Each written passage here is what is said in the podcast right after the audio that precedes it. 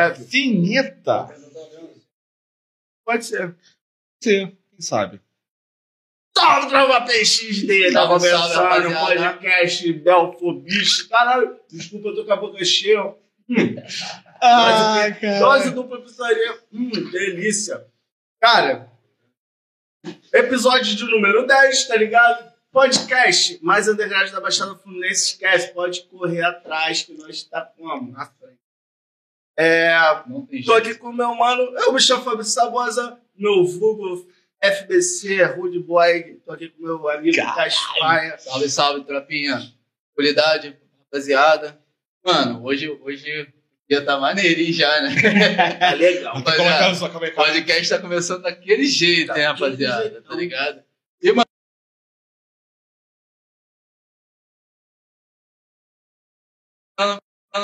podcast Belforbit.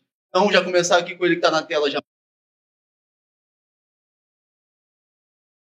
Tá de ter dreadlock, tá ligado? Quer fazer uma manutenção, um alongamento. Chama aí, arroba, Jamai Carioca Dreadmaker. O melhor que tem, mano. 15 anos.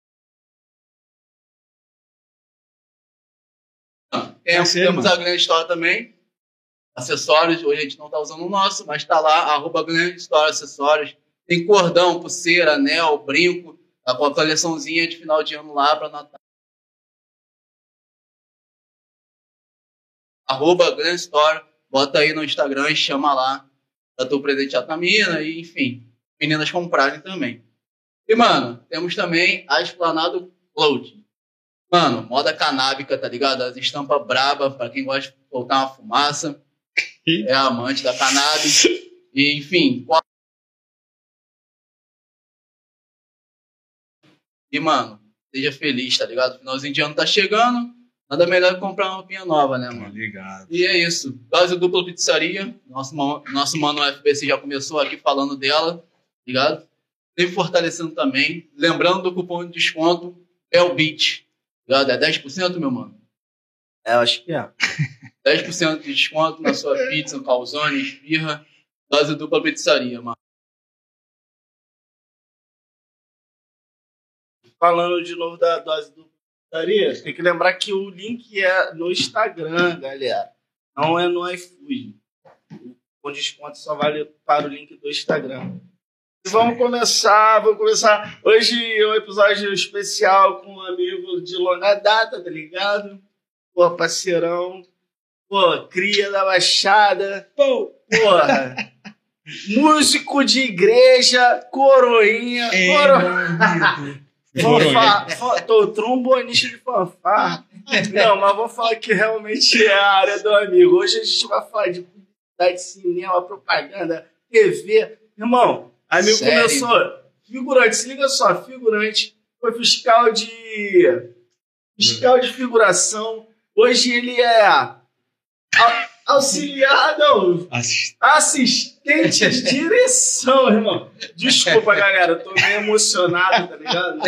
Por isso que eu tô assim, com a voz apagada, tá?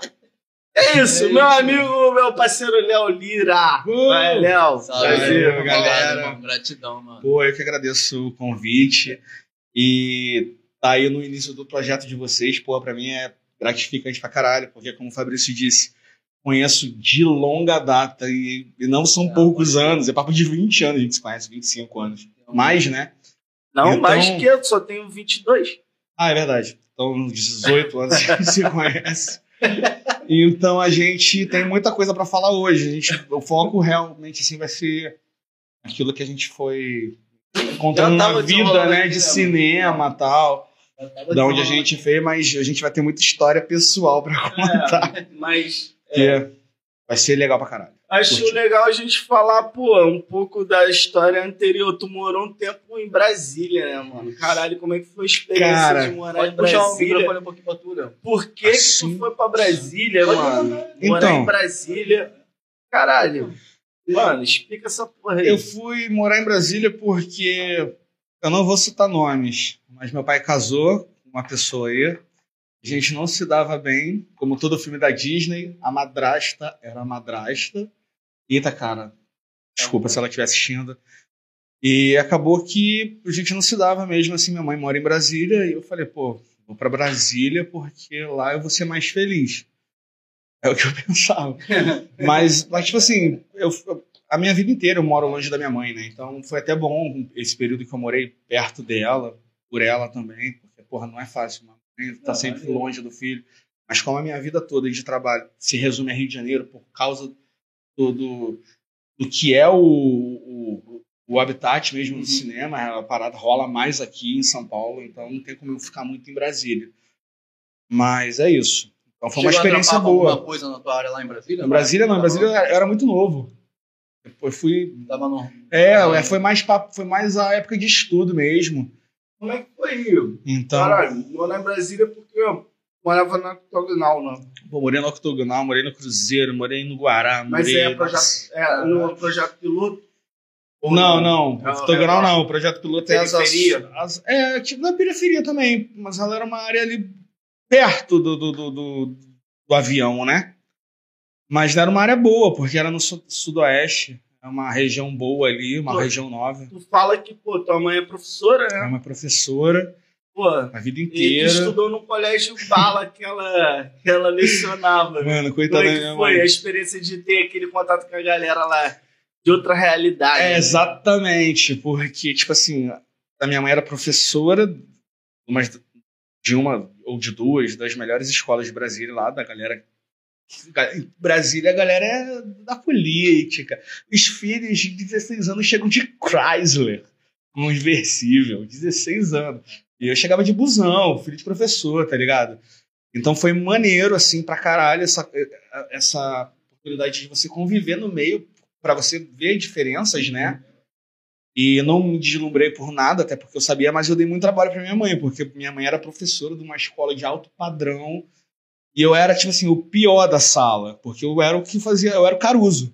Tá ligado? pra quem tem a referência, eu era o Caruso, eu era aquele gordinho que só fazia merda, fazia bullying com todo mundo, mas não um bullying pesado, era só zo- zoeira, tá ligado? Então a galera gostava de mim. é. Então tinha, ia, ia ter rebelião, ninguém vai pra aula hoje. É quem, quem que puxava? Era o Léo. Sempre era eu que fazia as merdas, tá ligado? E minha mãe, pô, coitada, coi- é muito na diretoria. Muito, muito, muito. Então isso pra ela foi muito ruim, mas hoje eu acho que eu tô dando um pouco de orgulho pra ela. Depois disso tudo, ela fala pra mim, ela fala que tem orgulho. É, tá? maneiro, bom. maneiro. Eu, eu não sei se ela tá mentindo. admira. Mas pelo menos eu acho que eu consegui dar uma melhorada aí. Essa, é, é, e mais contato que a música começou aí, a banda que Nossa, da velho. escola? Olha pra tu ver. escola, não? Então, pra tu ver, a música como começou. Minha mãe precisa, minha mãe por ser professora não tinha como pagar alguém pra ficar comigo. E então ela tinha que preencher meu dia com alguma coisa. E tinha dentro da escola como ela dava aula também, então a galera tinha algumas oportunidades, uma bolsa aqui e tal. Então tinha a bolsa de da banda fanfarra, e tal. Meu primeiro contato com música foi esse. Então acabou que eu comecei a tocar trombone e tal, eu fui começando a gostar de música, maneiro pra caramba, tocar, a galera olhando, aplaudindo, comecei a gostar disso, é legal pra caramba, porque música é muito bom. Prazeroso. Quando você toca, você aprende realmente a tocar alguma coisa, cara, é uma, uma das melhores coisas assim. Então eu tive esse primeiro contato com música nesse, nesse momento e mas eu era muito tranquilo nessa época. Eu comprei um teclado também. Aí, infelizmente, eu brincando com fogo, como minha mãe disse para eu não brincar com fogo, eu infelizmente incendiei a nossa casa. Denis o Pimentinha. É. Infelizmente, mano, foi uma merda. Nossa, desculpa, mãe, por, eu sei que a senhora já me perdoou por isso, mas, porra, coitada, uma professora fudi, Caralho, fudi com a vida dela, tá ligado? Imagina, merda. por, por desobediência. Porque mãe, quando fala, é pra fazer o que mãe fala. E Mesmo? quando ela- mano, é bizarro. Foi no dia seguinte. Ela falou: não brinca com fogo, filho. Eu brinquei com fogo no dia seguinte, eu taquei fogo na casa. Foi tipo isso. Então, nossa, velho. Tem, co- tem comercial? o cheiro que veio. Dose dupla. Como é que fala dose dupla em italiano? Dose dupla. Dupla? É, não tem dose dupla lá. Eu, acho, eu nunca aprendi a falar porque eu nunca precisei usar essa expressão lá. Dose do... Ó, eu escuto buzinas, É hein? Será? Porra, o patrocínio aqui tá bombando, Mano, mano. hoje nós tá hypado. Que isso? tá? Que isso, meu assessor. Caraca, quarto, quinto motoboy chegando Cara, casa, sim, velho. é- Quem tá aí Tá hoje? acontecendo isso. Meus vizinhos nem sei se acompanham, tá ligado? Vizinhos, meus amores. Calma aí, cuidado com essa faca, só É cuidado com a a faca. coisa mais. É igual a- aquele. Todo mundo em pânico, todo mundo em pânico, aquele mete o rap. Pá, pá, pá, Já que vou falar de esfaqueia cinema, né? Tá, Aí, gostei da porra, referência. é, é, porra, meus vizinhos muito acostumados com inside de banda aqui, né, irmão? Agora tá suave. Porra, agora podcast faz nem barulho. Que né? isso, Agora tranquilo. Agora tá raixa muito fog, né? O vizinho gostava, tá? É, tinha os vizinhos que gostavam. Mas já outros. Eu nunca. Olha lá, olha lá como é que chega. Nunca me deu uma. Agora a vinhe- a vinheta do patrocínio, não é não? A gente foi enganado? Ah, não acredito. Ah, cara, é. Que isso. Ué. Mas voltando ao assunto do, do trombone. Do lá, trombone. né? Então, aí eu coloquei. Não, eu incendiei a casa da minha mãe, infelizmente e tal. Ah, do incêndio. né? Isso. Não, aí, tipo assim, foi, foi foda pra ela, cara. que, assim, mesmo. é uma das paradas mais bizarras que eu fiz na minha vida, assim, de, de bagunça. Que eu fudi com a vida da minha mãe. Mas enfim, aí a gente superou e tal, e eu fui um cuzão depois, porque eu, aí nesse momento que minha mãe tava lá fudida e tal, aí eu de bundão que sou, cuzão, mas eu era mulher, tinha 11 anos, né, mano? Aí eu falei, ah, não quero mais morar em Brasília, porque começou a ser uma dificuldade maior, né? Nossa, eu vou sair daqui sendo cancelado. É. Não, mas é. Não, eu, eu, tipo assim, eu, eu Claro, tenho, eu tenho noção da vida, merda. pô, é, eu tenho é. noção da merda que eu fiz. Porque eu era muito criança, realmente não é justificativa, mas cuidado com essa faca. Então, enfim, como eu cheguei no Rio de Janeiro foi assim. Então, a gente teve essa experiência negativa, né? Aí eu fiquei algum tempo com ela e eu falei, "Hum, acho que eu quero ir pro Rio tal, porque no Rio eu acho que é mais. mais enfim, meu pai era mais tranquilo, Sim. minha mãe, por ser professora, era mais Rígido. é, mais rígida, tinha uma educação. Meu pai, meu pai trabalhava o dia inteiro na marinha, então eu, eu era mais solto, assim, no Mais sentido de ter primos, de Sim. brincar mais, Sim. de estar sempre com- jogando bola na rua. Então eu gostava mais né, disso. Mais mais liberdade. liberdade, Em Brasília as coisas são muito prédio, né? Muita coisa mais restrita, então é mais complicado. Eu, como criança, eu vim. E aí, onde que a gente chega nesse momento? Ao, ao momento que eu conheço o Fabrício. aí Ah. a gente. Fala aí, Fabrício, um Ah, pouquinho ah, agora. Eu que vou ficar falando aqui a vida inteira. Não, claro, mas eu Sou eu, é verdade. Mas aí, enfim. É, aí tu, vol- tu voltou pra cá, tinha 16, voltei, né? mas eu sempre. Não, tinha 11. não, quando eu voltei- Tava revoltado lá em Brasília, tinha Não, eu 11. fiquei, eu fiquei até os 16 em Brasília. Brasília. Aí chegou anos. aqui. Sim, aí eu vim pra cá, Aí teu pai morava aqui na. fiquei com uma menina. Fabrício conhece bem. Teu pai morava aqui em Bel. Meu pai morava em Bel. Eu sempre fui de então, Bel. Isso vai ser legal, porque a gente tem muita história Não, nesse. para de história, velho. Eu isso tá sem gração já. É, enfim, aí a gente. A gente sempre eu sempre fui de Belfor Roxo, sou nascido. Então, tipo assim, mesmo quando eu morava em Brasília, eu- as minhas férias eram em Belfor Roxo. Entendi. Porque eu vinha passar com meu pai aqui, Uhum. com minha família, com meus primos, então já tinha esse contato com Bel, porque eu sou nascido. Nascido aqui não, eu sou nascido na posse, na verdade, no Hospital da Posse. E mais um, uma das dificuldades, porque você imagina hoje como é difícil lá ser Pode crer. atendido e o atendimento como não é bom, teoricamente, não sei, assim, podia ser muito melhor, sabe? Podia ser uma referência e tal. Imagina em 86, que era muito. Coisas eram muito mais difíceis. Então, vim pra cá tal, e eu frequentava a igreja. Meu pai, meu pai, meu avô, acho que ajudou a construir a igreja. Então, sempre foi coisa do meu Sim. pai, da família, ir pra igreja ali, a São Judas. E o Fabrício era da São Judas tal. E a gente. Aí eu comecei a frequentar tal, e eu, por já ter sido. Já, tido, já, já tive outras experiências como músico, outros instrumentos. Já tive outras exper- experiências assim. Aí eu cheguei aqui tocando um pouco de violão tal. Aham. E o E Fabrício aí, tocava bateria. Entrou logo na banda daí. Não, aí eu, aí eu comecei a tocar na banda da igreja, tá? Era eu, Playboy, o outro Leandro, que é amigo nosso também. É. E a gente tocava. Aí do nada, um dia, assim, acabou a missa, o Fabrício chegou de, de arquinho na cabeça, o mal, mal. cheio de. Igual mal mal de malhação, lembra? É, Igualzinho. é. Olha. Como lembra Cauã Raymond. Que ninguém tem ideia. Só que a diferença é que eu sou mais bonito. Mas bonito. Isso, isso tem 52 anos atrás. É, não, isso, mas isso, isso tem um que. Foi em 2000, Não sei, não falei 2003. data não, cara. Esquece. 2003, isso. aí o Fabrício, tipo assim, a gente acabou a missa tocando e o Fabrício chegou assim. E aí, e aí, galera? Tudo bom? Assim mesmo. E aí, E aí, cara, deixa eu fazer um som com vocês aí. porque eu toco bateria e tal você quer tocar? O que, você quer tocar, Fabrício? Alguma coisa de igreja? Não, sistema fodal, Sistema fodal. Aí do nada, qual a música ele? Porque te toca aí. Aí o Leandro, né? Puxou, aí uma vez. Isso dentro da igreja. E o Fabrício lá empurrando. Eu olhei o Fabrício, caralho moleque toca bem, velho. Moleque é bom, Nem cara. era, Não era, mas a gente também era ruim, mas a gente achava, a gente, a gente, a gente achava que a gente era bom. Quando a gente viu o Fabrício no mesmo nível que a gente, falou, caralho, um trio, power Ele é tão trio. ruim quanto a gente, né? Puta, a gente vai bom pra Deixa eu caralho. montar Avalon. Agora é, hein? Gelo, gelo, gelo. O gelo. Isso, hein? O efeito aqui da produção parece que é buzina de É. verdade.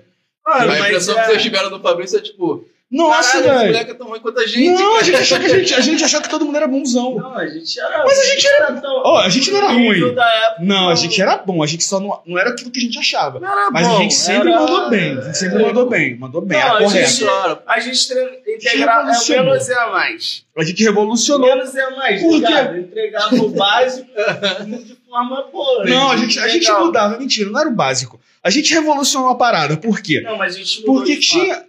A gente Aí mudou. tá o som na igreja. Porque a parada. Pô, a igreja, você pensa, é uma É, parada, a igreja a parada católica, super é tradicional e tal. lenta ainda, mano. É. Porque, tipo, pegar... Adianta não, ô, Lucas. É, você que foi embaixador do rei. Não, eu, eu você fiz, tava eu vou comer. ministério de, de louvor também, Não, na igreja evangélica. é diferente. Na católica, pra tu ter uma ideia, tem padre que não aceitava ter bateria, só.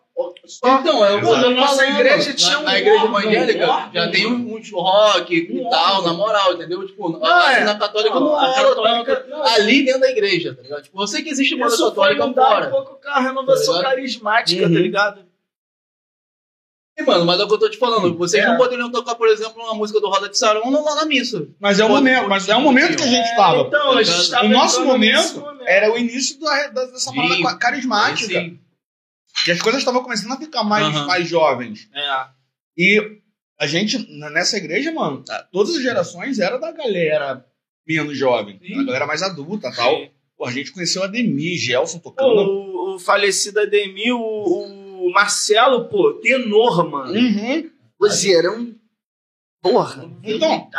A nossa Tá vida louco. inteira foi essa galera tocando. Aí vocês atualizaram, digamos A assim, gente, começou, parada. é, a gente começou a colocar reggae pra caramba das músicas. Uhum. Reggae. Não, por causa do Parada. Ademir.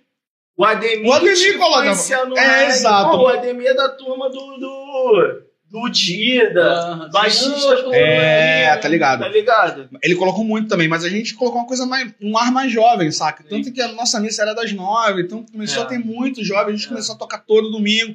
Ficou legal. Depois, aí depois o, a gente parou um pouco, entrou o Rogério, aí É. a gente juntou com o Rogério, que era, que era de uma banda de Maestro. carismática, tá Maestro. ligado? Uma banda super atualizada é, do, do, do- Já da parada gospel, super Já viu, tipo, um mal falando, mainstream do, do, da, do mundo católico. É, tá ligado? Tá É, ligado? os que já era super pra frente. Então a gente, aí ele começou a tocar Eu com a peguei gente. algumas festividades ali com vocês tocando. A gente, a gente. Eu nem conhecia vocês, não, pô. Mas a mas tocando música mundana? O, acho que é Não, mundana. pô. Da Católica? Católica? Católica, pô. Ah, não sei, não lembro. Há muito tempo. Tem isso. muito Ah. tempo, tem muito tempo.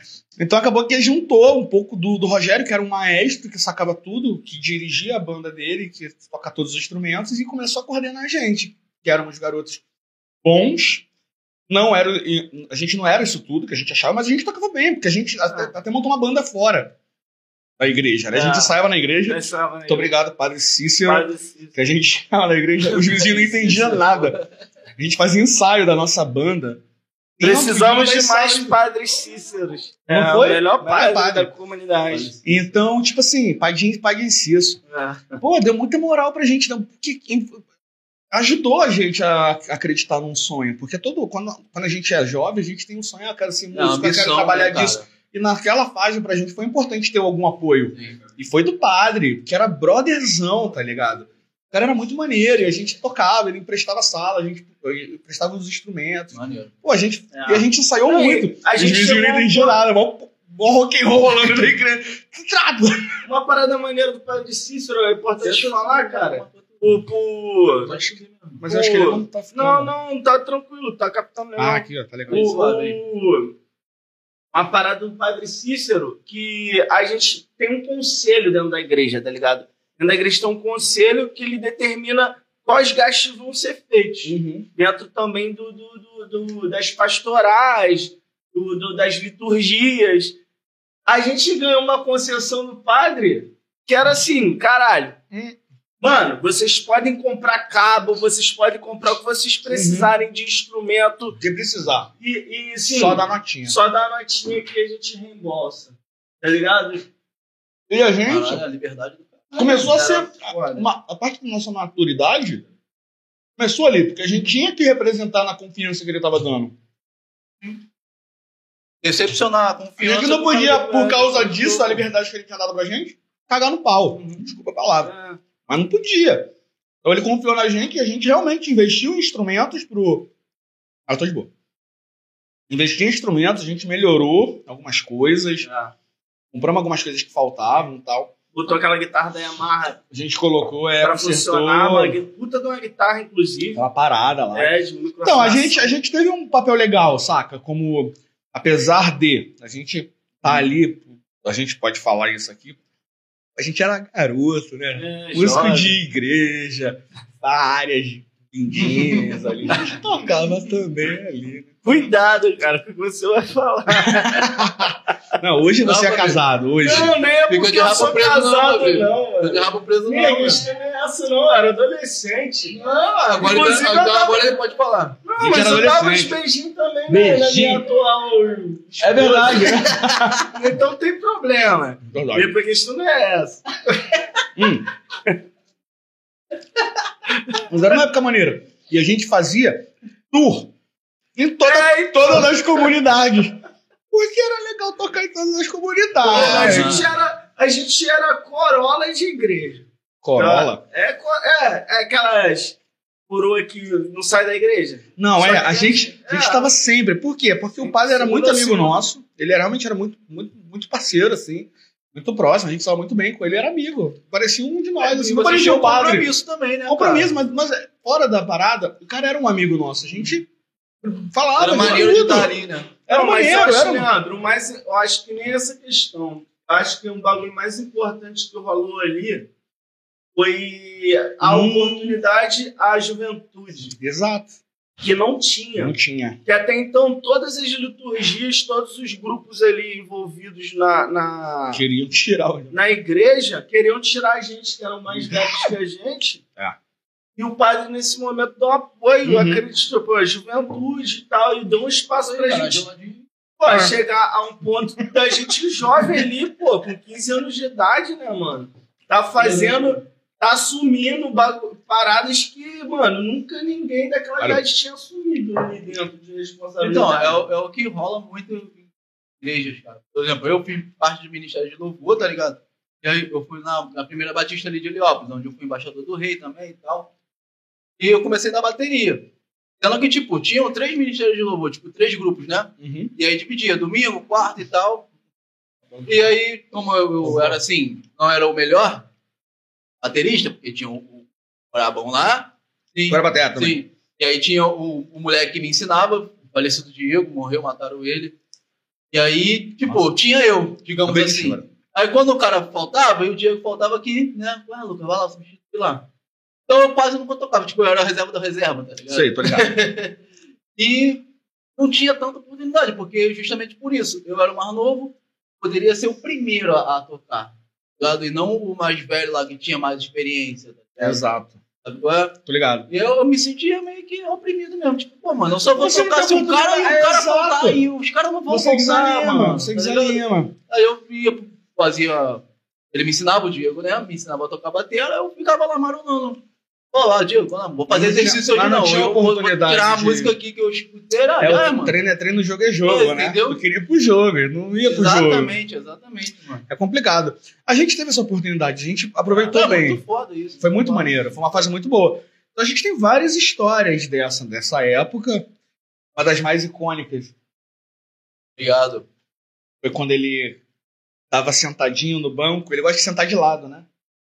Não não é de lado.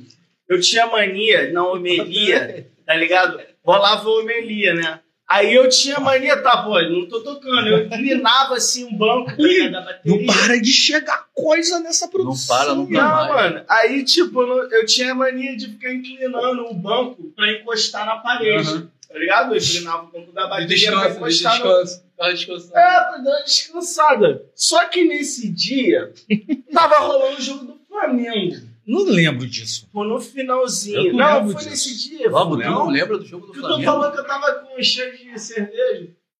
o cara chegou pra tocar. Tava na missa, Fabrício. Ah, mano, eu Por já favor. tava. Já a gente vai contar muitas coisas. Mas isso não, Ah, já Fabrício. tava quase saindo da igreja já nesse momento. Não, não é desculpa não, tu tava lá. Foda-se, tu tava saindo lá. Tu Não tava foi, no não, mas dia. cara, não foi isso. Eu não bebia, sabe? É, ele não bebia. Não, tá maluco. Não jamais. bebia não, bebia não. Então, eu. A gente falando que o padre confiava na gente. Não, eu cheguei bêbado pra tocar. Não, não, eu errei a data. Não, é- não foi esse dia. Ah, Tá, Enfim. enfim, tu tava encostado, era o jogo do Flamengo. Encostado. Não, não era o jogo do Flamengo. Eu tava na missa. Tava rolando a missa, o padre tava falando. Fala bonito ele. Caralho, Com a missa, todo mundo eu sentado, bonitinho. Barulho Tá. nenhum. Barulhinho, sabe quando o padre fala, só fala. E não tem nenhum bebê chorando. Aham. Aquela paz. Aí o Fabrício, sei lá o que que ele foi fazer no banco. Ele perdeu o equilíbrio do banco e ele começou a cair com o banco. Só que em vez de ele tentar cair sozinho, ele pegou a bateria pra tentar segurar. Ele virou a bateria. Ele virou a bateria real, assim. Ele virou com a bateria inteira. Mano, foi aquele barulho de prato caindo no chão. Pau. Aí o padre, o padre Cícero tava assim, ele parou, ele... todo mundo olhou. Ele, Tudo bem aí, Fabrício? E voltou. Não é sobre mim, é sobre você. Ah, já contava muita história. Tem muita história aí do Fabrício. Não, não, mas vai, tá. Da música. Da música. Pô, A banda que vocês tinham por fora aí. Isso, a gente começou, a gente fez a.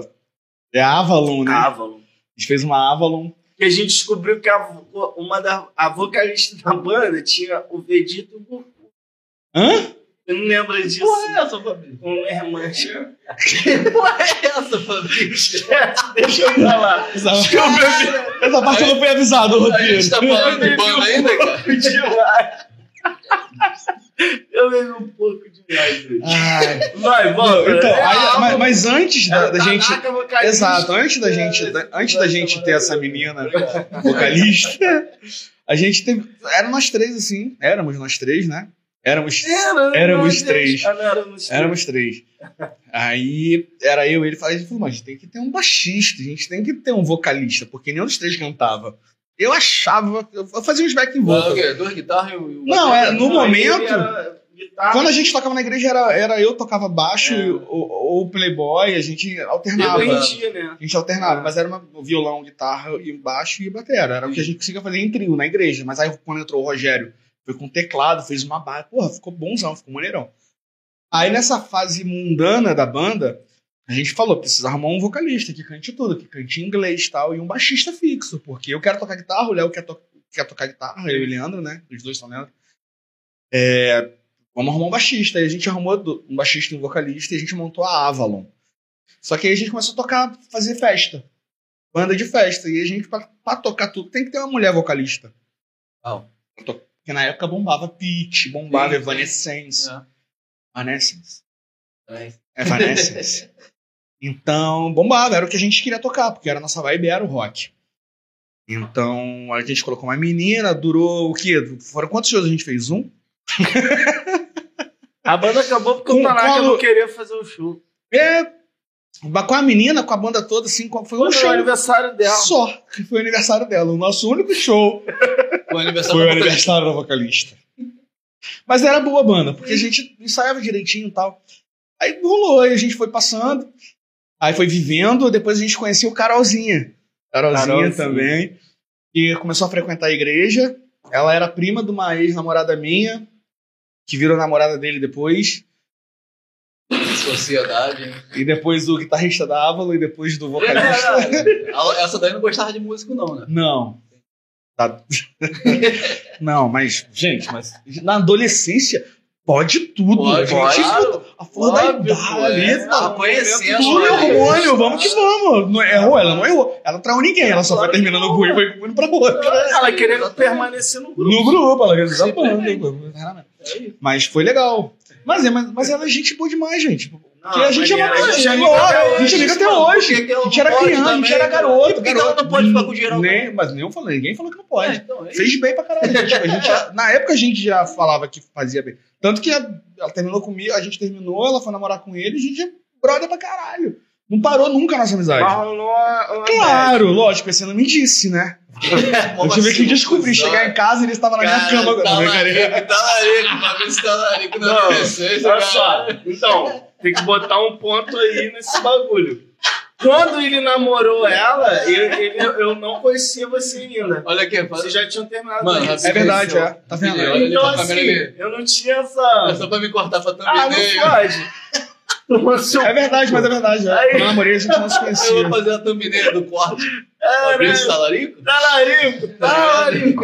Aí, mano. É. Enfim, Tava da banda, da banda. a banda, cara, ela era tipo. Vocês fizeram um show, aniversário da menina. E aí acabou. Não, esse show foi maneiro, mano. Caralho, muito maneiro. Ficou legal. Foi Nova Iguaçu, né? Foi Eu não maneirão. sei que bairro foi, Foi esse. no posto, perto do posto Bairro 13. do Posto 13. Do outro lado ali, naquela. Não, naquela... mano, é uma doideira. Eu, eu tinha mania de tocar de meia, né? Nunca eu gostei de botar, tocar de tênis ou descalço de. Caralho, tu lembra que meu, Eu lembro, meu- a eu meia lembro. agarrou no pedal? Eu. Caralho! O Bumbo ficou louco. Outra música, ele tentando tirar o pé, ele não, ele não pensou que cada vez que ele tentava tirar o pé, o Bumbo batia. A música começou a cantar. du- du- bu- du- bu- bu- du- Foi o mesmo dia que a baqueta voou. Ah, sempre voando. A baqueta voou. É ele foi dar uma virada, a baqueta voou nas costas do vocalista. Mano, parecia, parecia os três patetas, tipo assim, só que em formato de banda. Era muita coisa errada que dava. Muito, muito Era engraçado. muito engraçado. Era igual futebol, pô. Tu errava um chute e dava uma rasteira. Mano, era uma coisa que a gente tocava bem, a gente ensaiava bem, mas era tudo. Era muito desastrado, a gente fazia muita merda em tudo, em todos os É, aspectos. de assincronia impecável. Então rolou, a gente ficou muito amigo nessa fase, mano. A gente vivia pra baixo e pra cima junto. Eu, ele e Leandro, eu e ele e Leandro, pra cima e pra baixo. Aí a Carolzinha começou a frequentar a igreja, amiga É. nossa. Descobriu ela do nada. né? Tocando violão com ela, ela não ela sabia, ela cantava em casa, pelo menos ela diz isso pra mim. Não quero, não quero falar que eu que descobri seu talento, tá, Carol? Sabe. Há controvérsia. Não, mentira, mas realmente ela falava que, que ela não cantava, cantava em casa, assim, no chuveiro e tal. E ela não tinha experiência de alguém tocar com ela, pra ela cantar. Ela não tal. sabia que ela tinha É, um potencial. exato, eu acho que tá até sabia, mas não tinha essa experiência, porque era muito novinha. Ela tinha uns 12, 13 anos nessa fase, quando a gente tinha uns 16, né? 17. Ela Ela era era muito menos. novinha. Ela era muito nova. Gente tinha menos que isso. Não, a gente tinha 16 e 17. Não Eu tinha, não. Eu tinha 17. Você, né? Você tinha 16 e o, o Playboy 15. Claro que É 15? não, É, pô. Caralho, vocês vão Tinha ficar 15. discutindo quem é mais velho e quem é mais novo? Eu tinha 15. Você 16. Então, Playboy 14. É, Por aí. por aí. Tá, cara. Era mais cadinho. Então a Adolescente, gente. Mas ela, mas ela menina, ela era muito novinha, então ela não tinha experiência assim de galera que tocava e tal. E a gente começou a tocar com ela e, caraca, ela canta muito. Então, hoje você vai no Instagram dela, você vê ela cantando, você fala, ela canta pra caralho. E canta pra caralho. E, e a gente começou a tocar e chamou ela pra tocar com a gente na igreja, nas missas. Aí, pô, ficou maneiro. Aí a gente teve uma banda boa de igreja. Foi o melhor momento nosso, quando a Carolzinha cantou, a gente tinha backing vocal, tinha o Rogério tocando. Pô, ficou um bandão. E a gente viveu um tempo assim nessa fase de igreja. Foi maneiro. Experiência e a gente fudeu, virou irmão. Aí o Fabrício participava da minha vida em todos os aspectos, minhas namoradas, ele conhecia todas. Todas as vezes que eu brigava, eu ia pra casa dele. Toda vez que eu brigava, a minha namorada ia na casa dele, sabia que eu tava lá. Não achava o Léo, ele ia lá, tá ligado? Lembra? Ah, mas, porra, pelo amor de É, Deus. Só isso. Não, não e, tipo assim, virou irmão mesmo, tá ligado? Porque a gente começou a conviver muito junto. E. Valeu. E foi isso. Então era eu, ele e o Playboy, muito, né? Mas o Playboy, o apelido dele é Playboy porque todo mundo ia a pé pra todos os lugares do mundo. Ele sempre ia de moto. Por isso que ele virou o Playboy da banda. Playboy. Tinha dois Leandro, né? Tinha dois Leandro, um tinha que ter É, apelido. É. Então ele. Mas era do nosso grupo, do nosso. Não, e o Leandro. Era engraçado. Qual eu ou Não, o o Playboy? Playboy. Não, a gente bem roqueiro, né? É mesmo, chegar, velho. O Playboy De era- bola, polo com Traz aqui amarrado no pescoço. E. Mano, era completamente. Tipo, assim, parecia um personagem com uma banda de que ele rock. virou o apelido dele, quadrinho, né? Quadrinho. Era totalmente diferente da gente. Mas, era, mas a gente estava muito bem. A gente estava muito bem.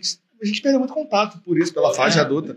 Mas era. era nós três. Bancário hoje. A né? gente era inseparável, assim, tá ligado? Falando isso, eu encontrei Gabriel. Antes de ontem, ele Ah. ele nem reconhecia. Aí. Mas era uma. é, eu nem falei isso aqui. Ah, Mas muda muito. Então foi, foi uma fase muito boa, assim, a gente viveu realmente muito próximo. Aí a gente chegou onde? Quartel. O que, que tem cartão? Você, Ah, quartel. não, você ia pra Itália. Isso, teve isso. Aí eu falei assim, pô, eu sempre comecei a viajar na minha fase de. Porra, quero viajar a qualquer custo. Quero saber como. Quero entender como. Eu quero viajar. Qual a possibilidade que eu tenho de viajar, de conhecer outros lugares? Você ia ficar meio fanático por isso e tal. E a minha madrinha, ela é italiana, né? Ela era uma irmã de, de caridade italiana que veio pro Brasil há muito tempo e ficou muito amiga dos meus pais tal, e acabou que ela me batizou como madrinha tal, faz coisas de igreja. Pô, minha madrinha, por estar lá tal, eu, saudade também, mó tempão que eu não via, oportunidade. Falei, poxa, quero, ir- quero visitar minha madrinha também, pra matar a saudade pra conhecer a Itália, pô. Quero, quem não quer pra Itália tal?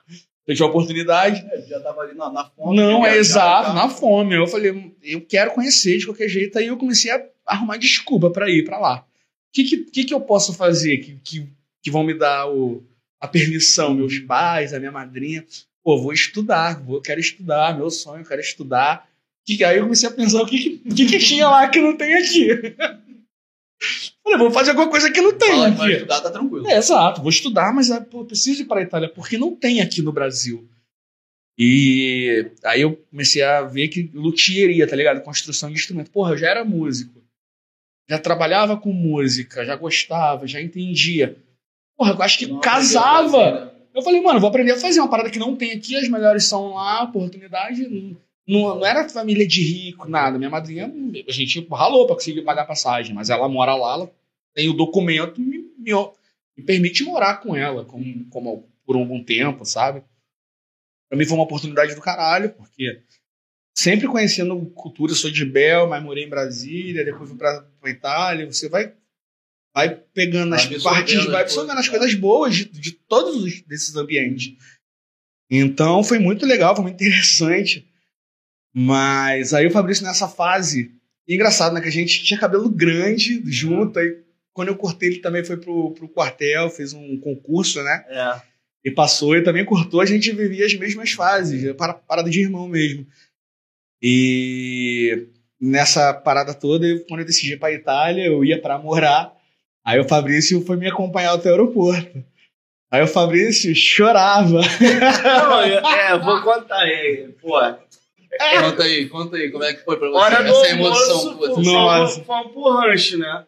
A turma foi pro Eu vou rancho. comer enquanto você fala. Chegamos no rancho, caralho. Lá, botei minha comida. Sentei pra comer. Caralho, tô comendo. eu, porra, Ih, não tá Leandro cortado aqui não. Vai pra Itália. Tá vendo? Aí pensando. Mas tá. Aí, pô, comecei a pensar, né? Pô, Leandro vai pra Itália, porque a gente vivia junto, né? Todo dia e tal. Caralho, comecei a chorar, velho. Mas, tipo assim, que deixar. Mas ele, ele falou, tipo, Não, ele não Amigo. tava comigo, tava Ah, no alojamento no quartel. Não, pode eu tava no rancho, dentro pode do crer, quartel almoçando. Que eu ia depois pro Galeão, porque eu, eu tava no Fama GL, né? Que é ali na base aérea. Eu ia andando pro Galeão, tá ligado? Foi, foi eu tava esperando da hora pra eu ir pro Galeão. Eu ia almoçar e ia direto pro Galeão. É, sair da, do parque, ia sair do parque, por dentro mesmo, ia pro aeroporto.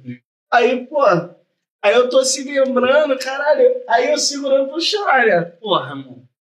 Sou um homem no bagulho, tá ligado? Aí tu, porra, caralho, eu vou chorar, mano. O problema não é chorar, né, mano?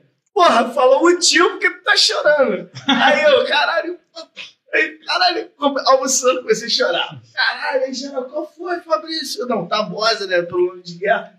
Tabosa, porra, o que, que houve, cara? Tá passando dificuldade de casa, alguém morreu. Aí eu. Aí eu comecei a rir, eu comecei a rir. Eu, caralho, não, não, mano, deixa quieto, cara, deixa lá, mano. Qual foi, viado? Deixa quieto, mano, qual foi, cara? Não, é amigão meu, mano, é amigão meu, tá indo embora pra Itália.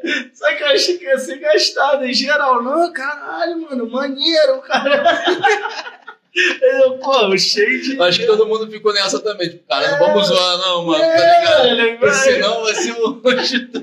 E o mais Cara, maneiro, ele teve esse momento. Ah, não, Te amo, irmão. esse dia tava a Cláudia Raia e o Ed celular No aeroporto. viado, tu lembra É. disso? Eles Eu- eu olharam, todo combate. eles olharam pro Fabrício Claro. e falaram: Você é um ótimo ator. Vagabundo. Como você chora natural. É.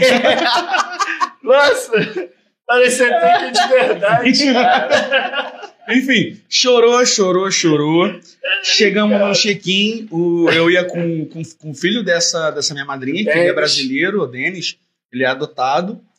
Ele é brasileiro. Ele teve um problema com a documentação de embarque. Acabou que a gente não embarcou.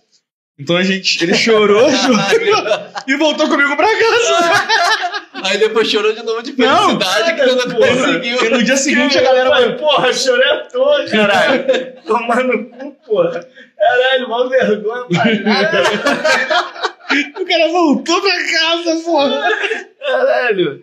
Vergonha pra nada, irmão. Ó, e Maneiro. nesse processo todo de. Acabou que no dia que tu foi mesmo, eu nem fui. É, eu tava no eu carro nem te avisei, eu acho. Não, não. Falei, tu já chorou Ah, já, demais. já fez, já. Já, Não, já rolou, já. Você já Eu chorou tava- demais. Acho que Já tinha rolou. uma. Era acho que a troca de comando no quartel, mano. Então eu não, eu não podia. Eu não lembro. Eu não podia ir, não eu lembro, eu não podia ir. Pô. Eu não lembro. Eu só fui depois Padre Cícero pra, pra te buscar. Pra me buscar, que eu É. já vim. Porra, um ano e meio na Itália. Todos os dias. em qualquer Mangiare esquina. pizza. Ah, mas como é que é a pizza italiana? Pizza! pizza não é fa così, pizza. não fa così. Mano, É, como é que é pizza? aí eu tive esse É, um ano e meio. É né? pizza. Não, é diferente. Ah, como faz? Estilo. Ah, é diferente, é bem mais é mais fininho. É tipo, uma- é tipo um- fininha, né? É tipo um biscoitinho crocante. Porra. Pizza na Itália, mano, não dá nem pra gente parada, comentar. é, Não, parada. pô, aqui é, um- é pão com recheio. Não, eu gosto de pizza, só que eu sou muito viciado em pizza. Então, tipo assim, pizza de boteco, aquelas que a gente compra de dois dias atrás, Aham. eu gosto. Eu gosto. Que susto. Eu gosto muito de pizza. Então, quando eu cheguei lá, foi outra experiência, saca? Foi uma outra oportunidade de vida. Mas eu como qualquer pizza. Gosto de. Não, eu tô falando que é pão com recheio, no sentido não. É, Tem, não tem a pizza Não. nossa, não, que é boa É pra boa, caralho. é Eu sou boa. viciado em pizza. É mano. isso. Mas a- É. a- é original? É, não, mas, eu sei porque, pô, Eleonora acho que já fez quando teve aqui. mas os ingredientes não, são Não, os diferentes. ingredientes são O mais. fermento, a farinha, é, tudo é não, é diferente. diferente. Hoje tem até farinha italiana. tu Tem, encontra. tu acha, que nem você acha Guaraná lá, É. tá ligado? Mas é uma latinha de Guaraná lá é É. 12 euros. É mais, muito mais caro. Mas Tá eu, eu tô falando, da, na verdade, é, eu acho que a pizza italiana ela valoriza mais o recheio do que a massa. A massa é muito Exato. mais fina, né? A parada deles é o que É vem em cima, é vem exato. em cima, A, a- a massa é, sei lá, não é um É acompanhamento, mas é uma base, é, né? uma base da Pô, parada. que realmente, eu tô com farinha no bigode. Não. E da, Que da bigode? cultura italiana. Esse aqui, ó. Da cultura italiana lá, Léo, o que tu absorveu lá? Tipo, tu falou, Então, caralho, isso aqui eu posso colocar na minha vida pra ser uma pessoa melhor. Putz, mano, exato. Tipo assim, a- a- além da, da convivência humana, né? Tipo, porque eu, eu falo pouco, né? Vocês estão percebendo isso. Então, eu cheguei lá, eu, eu, eu tinha que falar, tá ligado? E por eu falar muito, eu, eu tive que aprender a falar rápido. Então, pra mim foi muito bom aprender a falar rápido. Eu aprendi a falar italiano muito rápido. Já tinha uma noção antes de Nenhuma, eu sabia fazer. O Eu sabia. português tu fala só com a Eleonora. Não, minha, minha madrinha ficou 30 anos no Brasil e o português dela É é, muito- é, ainda é muito italianizado, saca? É. Muito com sotaque de italiano. É muito difícil alguém ficou 30 anos no Ah, Brasil. mas ela, tipo assim, ela não ficou direto também. Ficou. Não, cara. Aí lá e ela voltava. voltava de dois, dois, Ah, mas, quatro, gente, quatro mas, anos. pô, Não, mas ela praticava. É, né? mano. A- É muito difícil o português. A tia da Gabriela é é brasileira e mora lá na Argentina. Ela, ela mistura, ela mistura o É, castelhano com o português. é, né? é ruim. É ruim. O português do Denis é ruim. Porque é difícil realmente É, português, é uma língua ligado? difícil. Então, pra quem. Mas eu cheguei lá, então eu, eu tive. Eu, por falar muito, eu tocava, tocava, né? Já cheguei lá tocando Mas como é que foi essa porra? Então, eu cheguei. Caralho, esse bagulho, Cara, tipo... maneiro. E os caras tinham essa visão, tipo, de ser músico ou Mano, ser brasileiro. então, o que que caralho, acontece? Eu conhecia As- Brasil. As cidades, as cidades. cidades. tava em Viterbo, Eu tava em interior. Viterbo, Grota e Santo Stefano. Mas é interior. Tudo é interior Cara, na rural. Itália, né? Você, você- É verdade. Se não tá em Roma, é interior. tudo, é, tudo é aldeia. Você não tem uma cidade junta na outra. Você, Tipo, você, é. você tem uma cidade, você pega uma estrada pra chegar em outra, é como se fosse na época medieval, só que você não vai a cavalo mais. Mas é a mesma coisa, eles não fizeram, não expandiram Não assim. é igual aqui, Que nem né? aqui, todos os espaços Belfort tomados, aham. entendeu? Tu Todo não mundo- sabe nem quem é Belfort, nem quem é- Exato. é. Exato, É, exato. outro. Lá é, lá é separado de- da maioria, tá? Então você. As cidades são muito pequenas. Então, quando você chega. Eu cheguei em Grota de Santo Stefano, a cidade inteira sabia que eu tinha chegado em Santo Stefano. Porque, caramba, é uma cidade do tamanho dessa. Puxaram um trombone com a bandeirinha. É, tipo, foi, foi mais ou menos isso, porque não tinha. Brasiliano! Assim mesmo. Brasiliana. Brasiliano. É brasiliano! O doutor mandou fazer, ó. Então, tipo, foi isso. Tipo assim, é uma carne nova ali. Em dois dias, todo mundo sabia que eu tava lá. E o Denis morava lá. Então o Denis já era conhecido, já era um brasileiro na parada. E tinha o time da cidade. O Denis sempre foi muito bom de bola. Que brasileiro.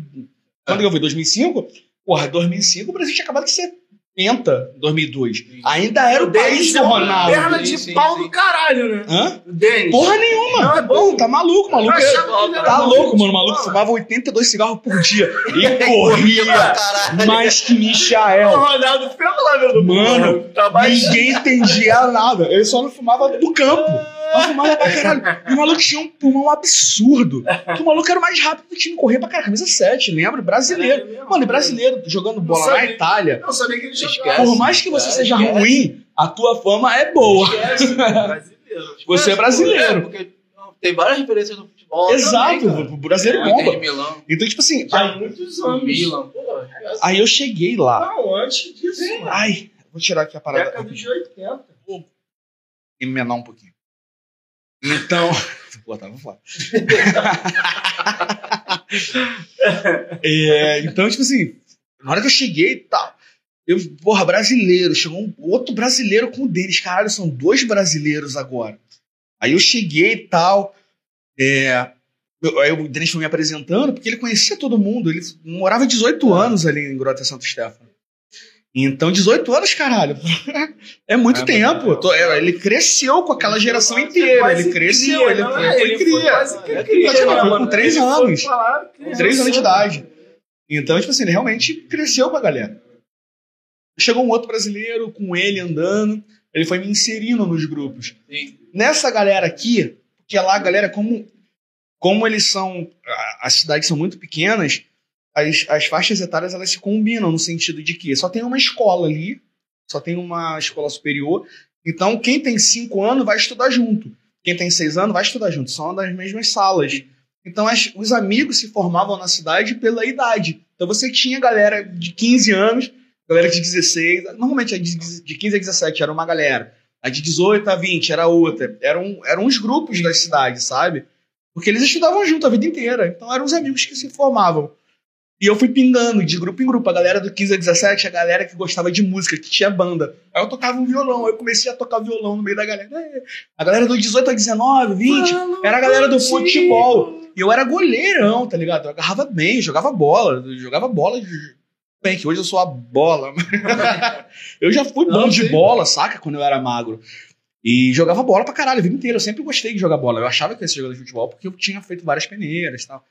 E cheguei lá, porra, jogando bola, brasileiro, goleiro e tal. Comecei a fazer amizade com aquela galera dos 18 aos 21. Então eu comecei a entrar em todos os. Cada grupo eu fazia uma parada. Eu comecei a ficar amigo de todo mundo Geral. da cidade. Todo mundo. Pra mim isso foi bom pra caralho. Por quê? A cultura.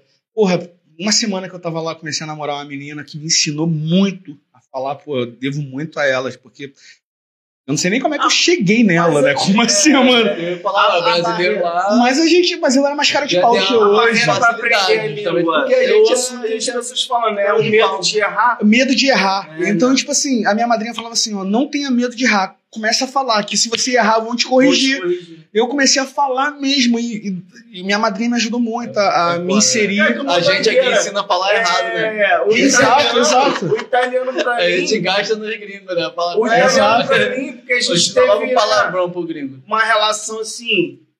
De infância que não foi próxima, porque eu lembro de você quando tu era A gente se conhecia Na, na fase do Teu tênis. pai tinha um, a, o, a, fa- a, era Sobel. Sobel. A Sobel na praça. E Exato. minha madrinha, por ter essa é, ligação Era com a muito. Itália, E o. Chiquinho era muito amigo do pai. É, não, então, mas eu tive a experiência de ouvir muito italiano quando eu era pequeno, tanto que eu compreendo, mas não falo. Mas, e, e- É verdade. E tu, porra, e tu foi morar lá, mas tu não falava nada. Não falava tinha nada. Essa, é, esse, Nenhuma. Eu não tinha nenhuma noção de Caralho, italiano. Eu, eu- quando, eu fiquei, quando eu decidi morar lá e quando foi decidido minha madrinha me ajudar a comprar passagem, essas paradas todas, eu comecei a falar, a estudar, né? Eu falei, vou estudar um pouco de italiano pra chegar lá falando alguma coisa. Então, as coisas que eu, que eu cheguei lá falando era ó fame, que eu tô com fome. eu tô na Itália. Até que Antes disso, Sobel ou croquete do barril? Não, eu cheguei e falei, eu tô com fome. Ó, ó folha de mangiare. A primeira coisa que eu pensei, como é que eu falo que eu tô com fome? Porque morrer de fome eu, não vou morrer. É isso. Na, na, na emergência, comer eu vou comer. E pizza. É. Então eu aprendi a falar ó fame. Come ti chiami, tipo assim, como, como você se chama. E eu me chamo Leandro. Eu, mas, Léo. é, mas Virou. Aí eu- Léo mas, eu, mas eu aprendi a falar exatamente assim. Ó. Io mi chiamo Leandro, ma tutti mi chiamano Léo. Mas todos me chamam de. Léo. Eu aprendi a falar bonitinho. isso. Aí eu cheguei falando isso. Eu me chiamo, como te chiami? Ó, fame. Tô com fome.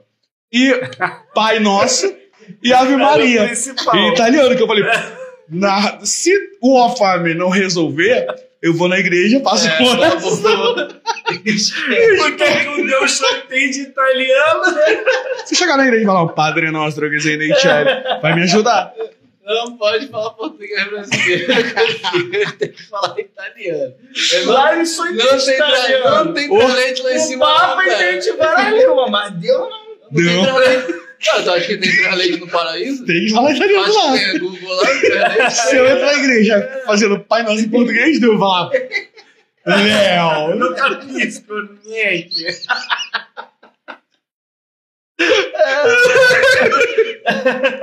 Nunca pisco nele. É o Deus falando.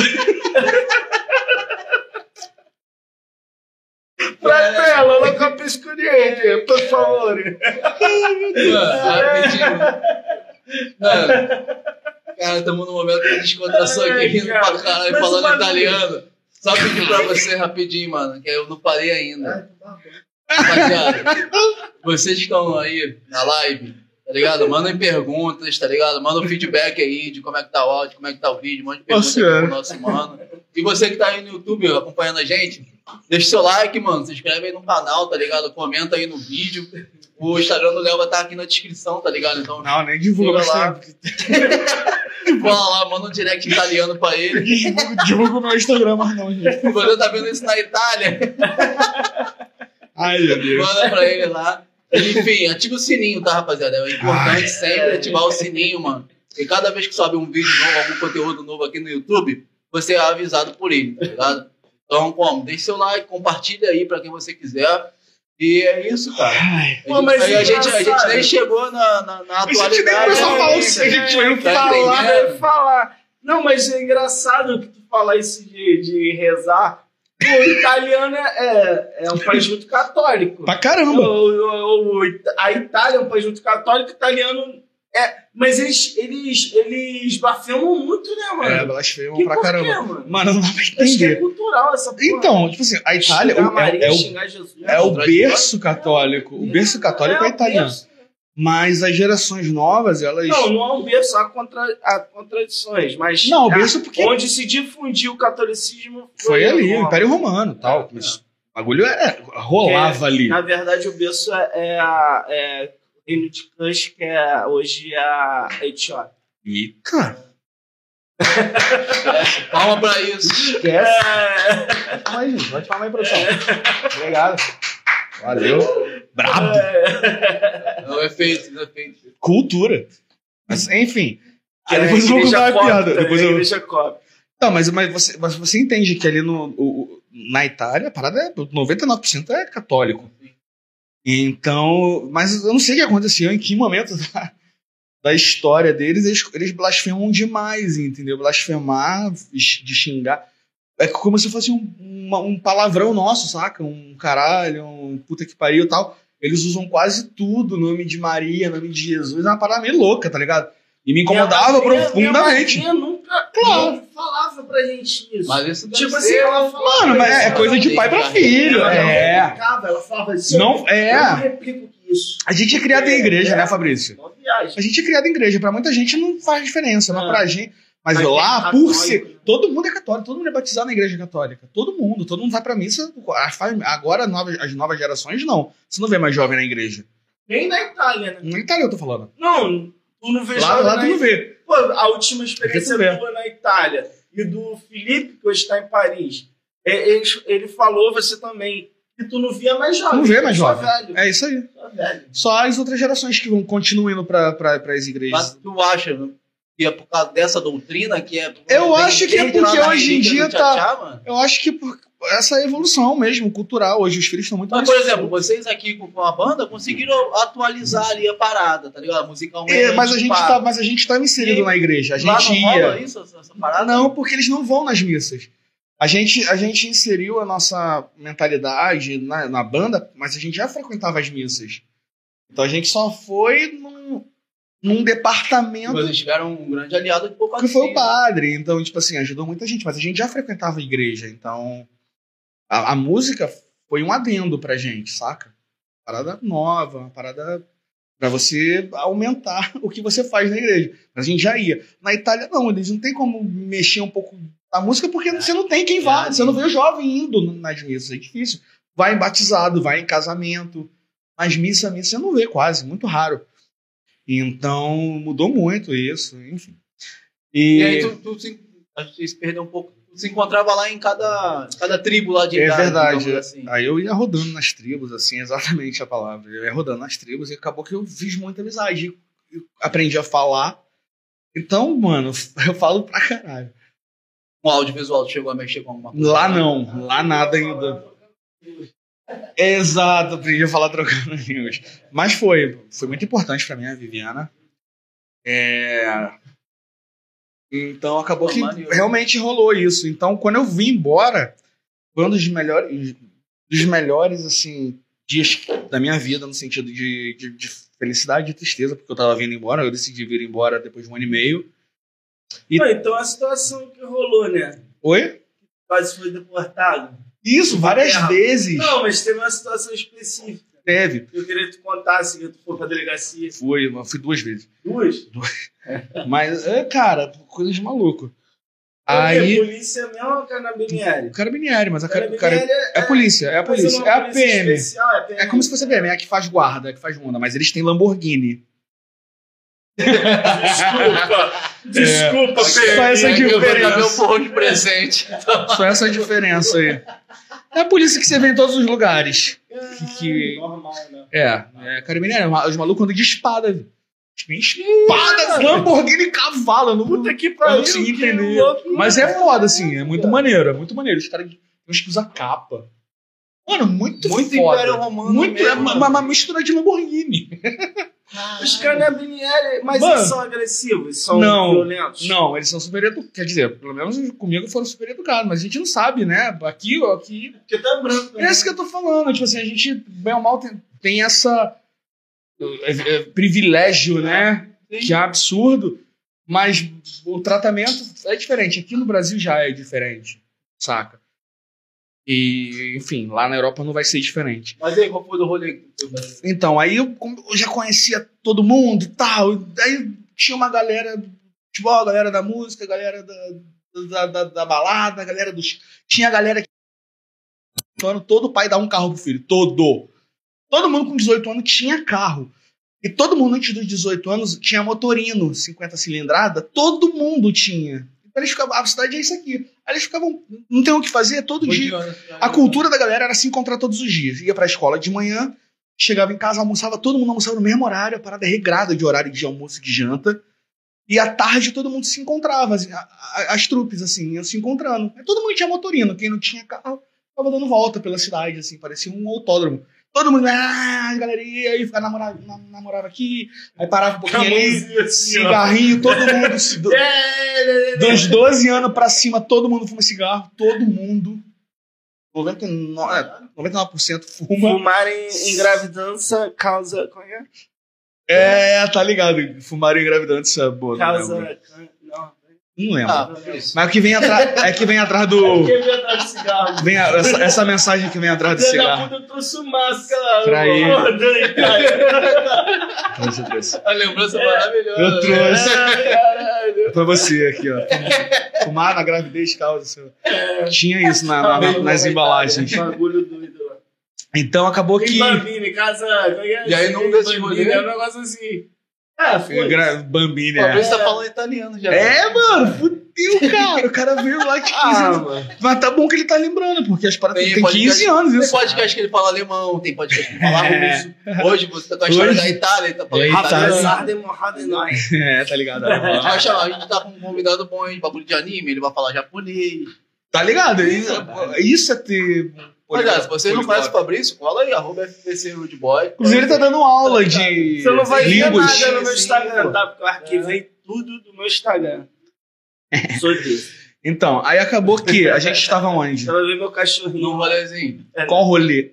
Assim, aí tinha galera, aí todo mundo fazia 18 anos ganhava o carro do pai. Porque carro lá é Por isso que troco. tem um carro rodando ali. Exatamente, hein? É. Esse carro é italiano, tá? É. É É italiano. Aí, porra, muito fácil. Então, como as- os amigos se juntavam pra dar um presente. Fazia 18 anos, o pai dava um carro, os amigos se juntavam. Tinham 20 amigos daquela faixa etária, cada um dava 10 euros. 20 amigos dá o quê? Faz a conta, 400 euros. Caiu Não, a 200 euros. Tem preguiça de calcular. Vamos Vai. calcular. Vai.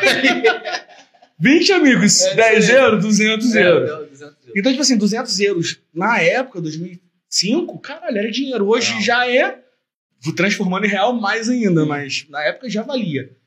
Então, 200 euros pra um. A gente comprava um somzão foda pro amigo. Se era uma menina, comprava uma parada que ela queria muito.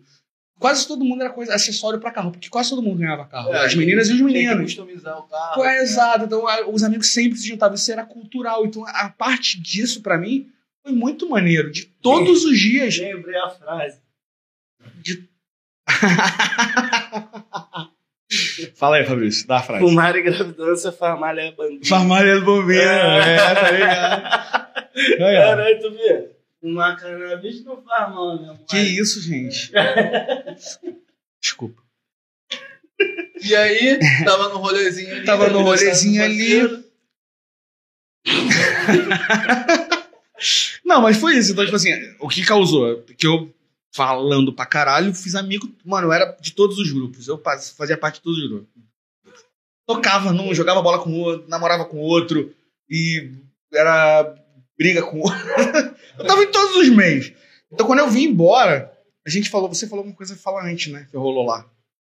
Não, Não, foi no não, da polícia, pô. Ah, da polícia, foi, verdade. É isso, é isso que eu tava querendo lembrar. Aí, com a galera da bola tal, a gente jogando na pracinha, mano. E a pracinha era na frente da delegacia. Aí alguém chutou a bola em cima do telhado da escola, que era do lado da delegacia também. Tinha a pracinha, aqui a delegacia e aqui a escola. A gente jogava a bola aqui na pracinha, a bola caiu no telhado da, da escola. Eu falei, deixa comigo. É mole pra mim, pô. Deixa que eu vou buscar, que eu sou Homem-Aranha. mole. Eu sou Homem-Aranha, Spider-Man.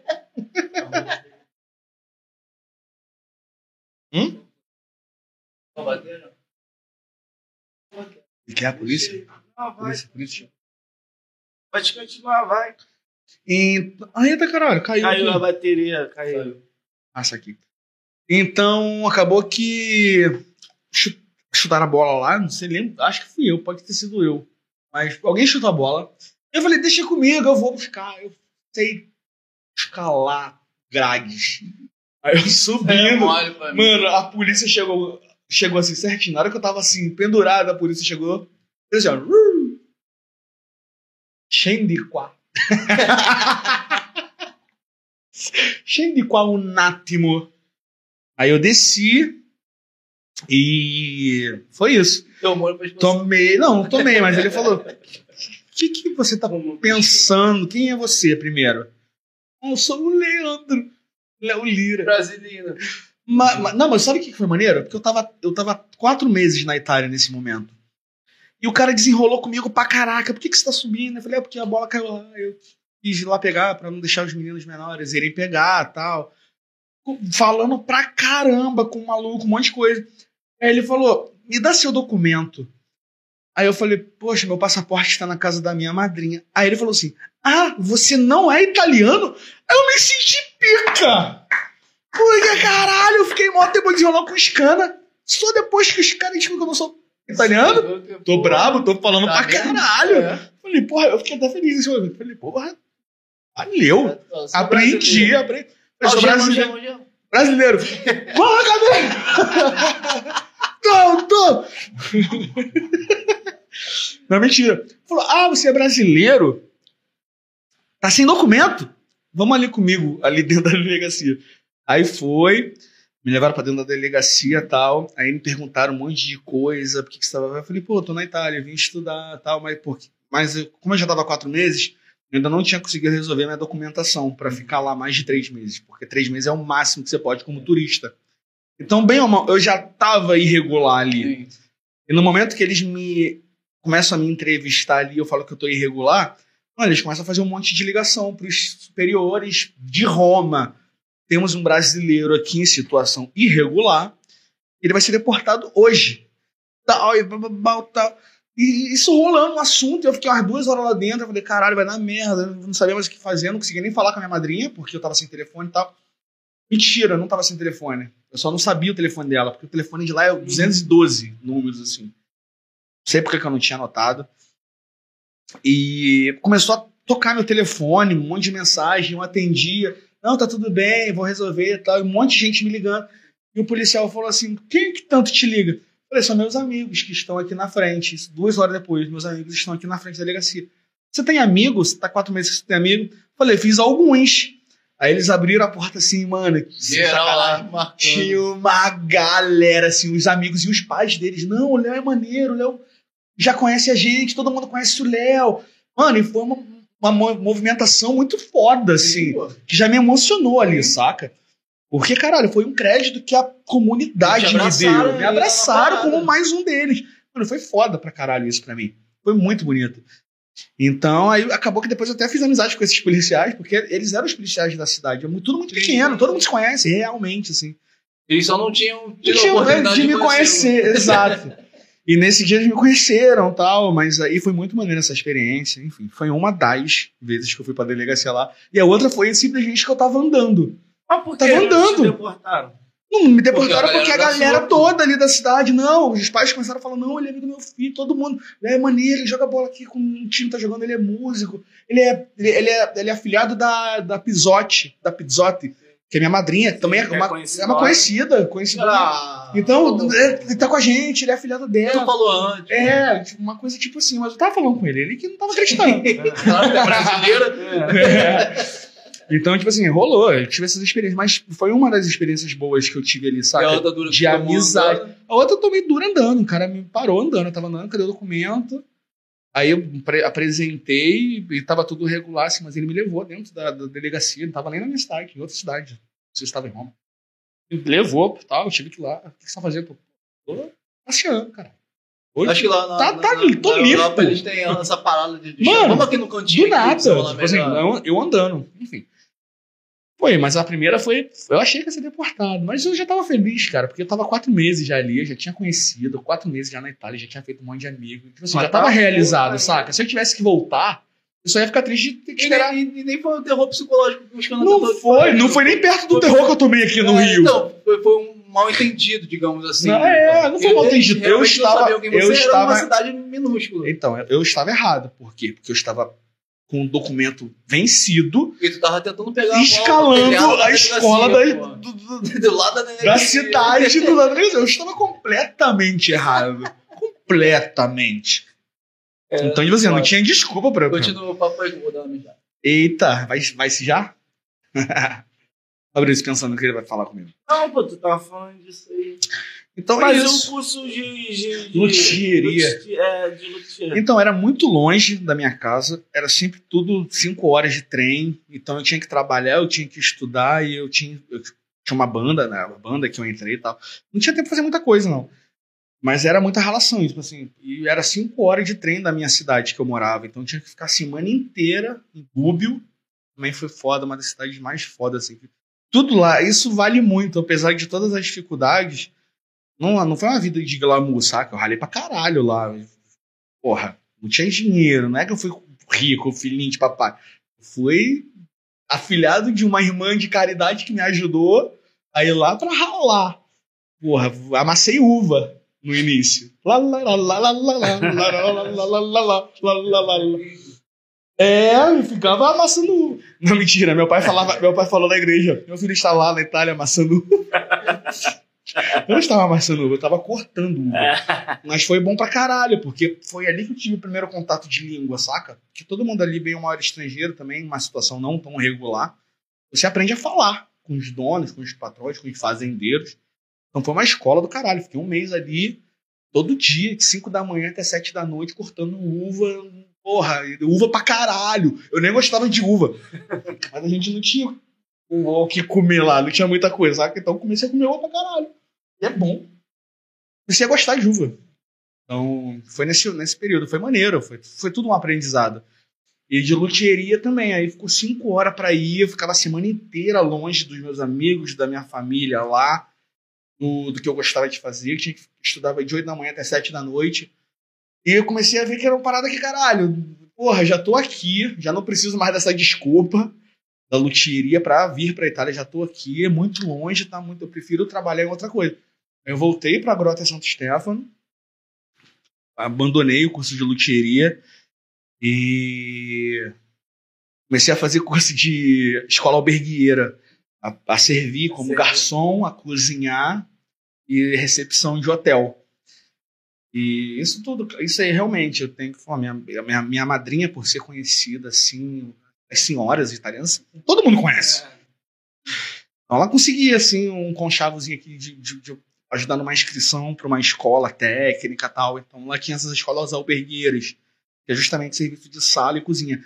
Porra, e foi foda, porque eu aprendi a cozinhar lá, tá? Saca? Aprendi a cozinhar, aprendi a comer mais do que eu já comia. Porque você um dia cozinhava e você sentava porque a galera tava preparando a mesa, o restaurante, para você comer. Então você cozinhava e a galera lá da metade da sala fazia o serviço de mesa, de sala, assim. E no outro dia você fazia, você preparava a sala e a galera cozinhava. Então você tava todo dia Olha. comendo comida de restaurante. Isso em curso, saca? Então foi bom pra caralho, porra. Aprendi a cozinhar várias paradas maneiras. Quando eu voltei pro Brasil, eu sabia cozinhar várias paradas.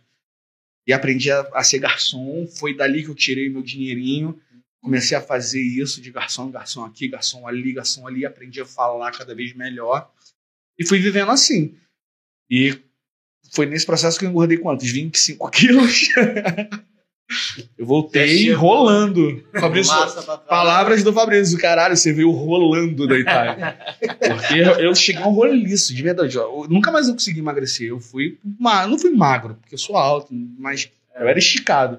Mano, eu voltei 25 quilos mais gordo. Em um ano e meio.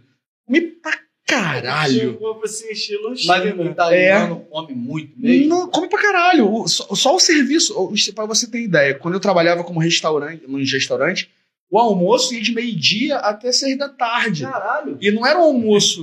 Não era um almoço que a galera sen- sentava meio-dia e ia embora um evento. Não, era uma mesma família que chegava meio-dia e só saía seis. Por quê? Porque é tudo separadinho. Você não entrega assim um prato com arroz, feijão, carne e batata frita. Não. Lá você chega no restaurante, você entrega uma brusqueta. Que é uma torradinha com óleo, uma entradinha, um presuntinho cozido e tal. Uma entradinha. Depois você entrega o primeiro prato, que é um- uma, uma opção de, de massa. Ou macarrão, ou nhoque. E depois tem o segundo primeiro, que é outra opção de massa. E depois você tem o segundo, o primeiro segundo, que é uma opção de carne. E depois o segundo. Que isso? Mano, são várias. Tu praticamente almoça seis, sete vezes. Exatamente, cada hora você serve uma parada. Então, tipo assim, o processo inteiro dura seis horas. A galera come pra Meio que é uma caralho. cultura de confraternização. Exato, verdade, mano. né? Então, tipo assim, eu fazia Não, muito é evento. você é tudo separado. Tipo, tu Tudo carne, separado. macarrão, Exatamente. come Não, você come, come- começa a primeira massa, É. massa, com dois tipos de massa, depois carne ca- e outro tipo de carne, e depois salada, ou batata, um negócio desse, depois sobremesa. Eram É, seis é, ou sete serviços. Então, tipo assim, a galera. Eles, eles ficavam malucos quando eu mostrava Doideira. como a gente comia, como a gente come no Brasil. Porque lá, lá em casa eu comecei É a fazer não arroz. tem essa condição fazer um feijãozinho. também, né, mano? Não, De não, comer igual a eles. não é condição, é só Ah, a cultura. Não, o que a é, gente. Tu pode botar o primeiro só- no prato é, exato. feijão, vai comer o Exato. tu bota o prato de arroz. Tu vai comer Eu sou, depois eu vou comer a carne. pega a carne. vou comer a batata. de frango, bota no prato, come o frango. É Se isso aí. for o governo dando do Lula. do Bolsonaro não Isso não óbvio. Isso aí é óbvio. Isso aí é óbvio. Perfeito. É. Perfeita colocação. Então, realmente, tipo assim, é só a cultura. Eles comem tudo separado. Eles ficavam malucos quando eu mostrava. Porra, no Brasil a gente come assim. E lá eu fazia, de vez em quando, o feijão lá na Itália, o caroço desse tamanho. É. Tinha uma vez no ano que a galera comia feijão. E minha madrinha falou: Léo, vou fazer arroz e feijão hoje pra você. Riso e fagioli. Eu falei: opa, arroz e feijão. Eu amo, amo massa, com todas as minhas forças. Mas, Mas cara, uma vez no ano né? era legal comer arroz e feijão. E o caroço desse tamanho do feijão, assim. Qual era o feijão? Não sei, mano, era o único que tinha lá. Mas era um caroção mesmo. Parecia uma- um besouro. Lá não tem loja de tipo. Sim, mano, mas é É, tudo muito, é muito difícil achar e tudo muito caro. E também É a cidade importado. é assim, né? E, e ela achava esse, então era maneiro pra caralho comer. Tipo assim, aí comia, beleza, arroz e feijão, um dia, porra, foda. Enfim, aí a gente volta com o assunto que eu tava. Caralho, é engraçado cultura. É, Não, pois é. Eu teria, É mas tu foda. volta pro Brasil. Voltei pro Brasil. Aí, Tô rolando. Rolando. Caralho, quando tu voltou pro Brasil? Fabrício me, me recebe, Chorando, chorando, chorando de novo. Fabrício. Com uma rosa na mão. A Rosa não, mas ele.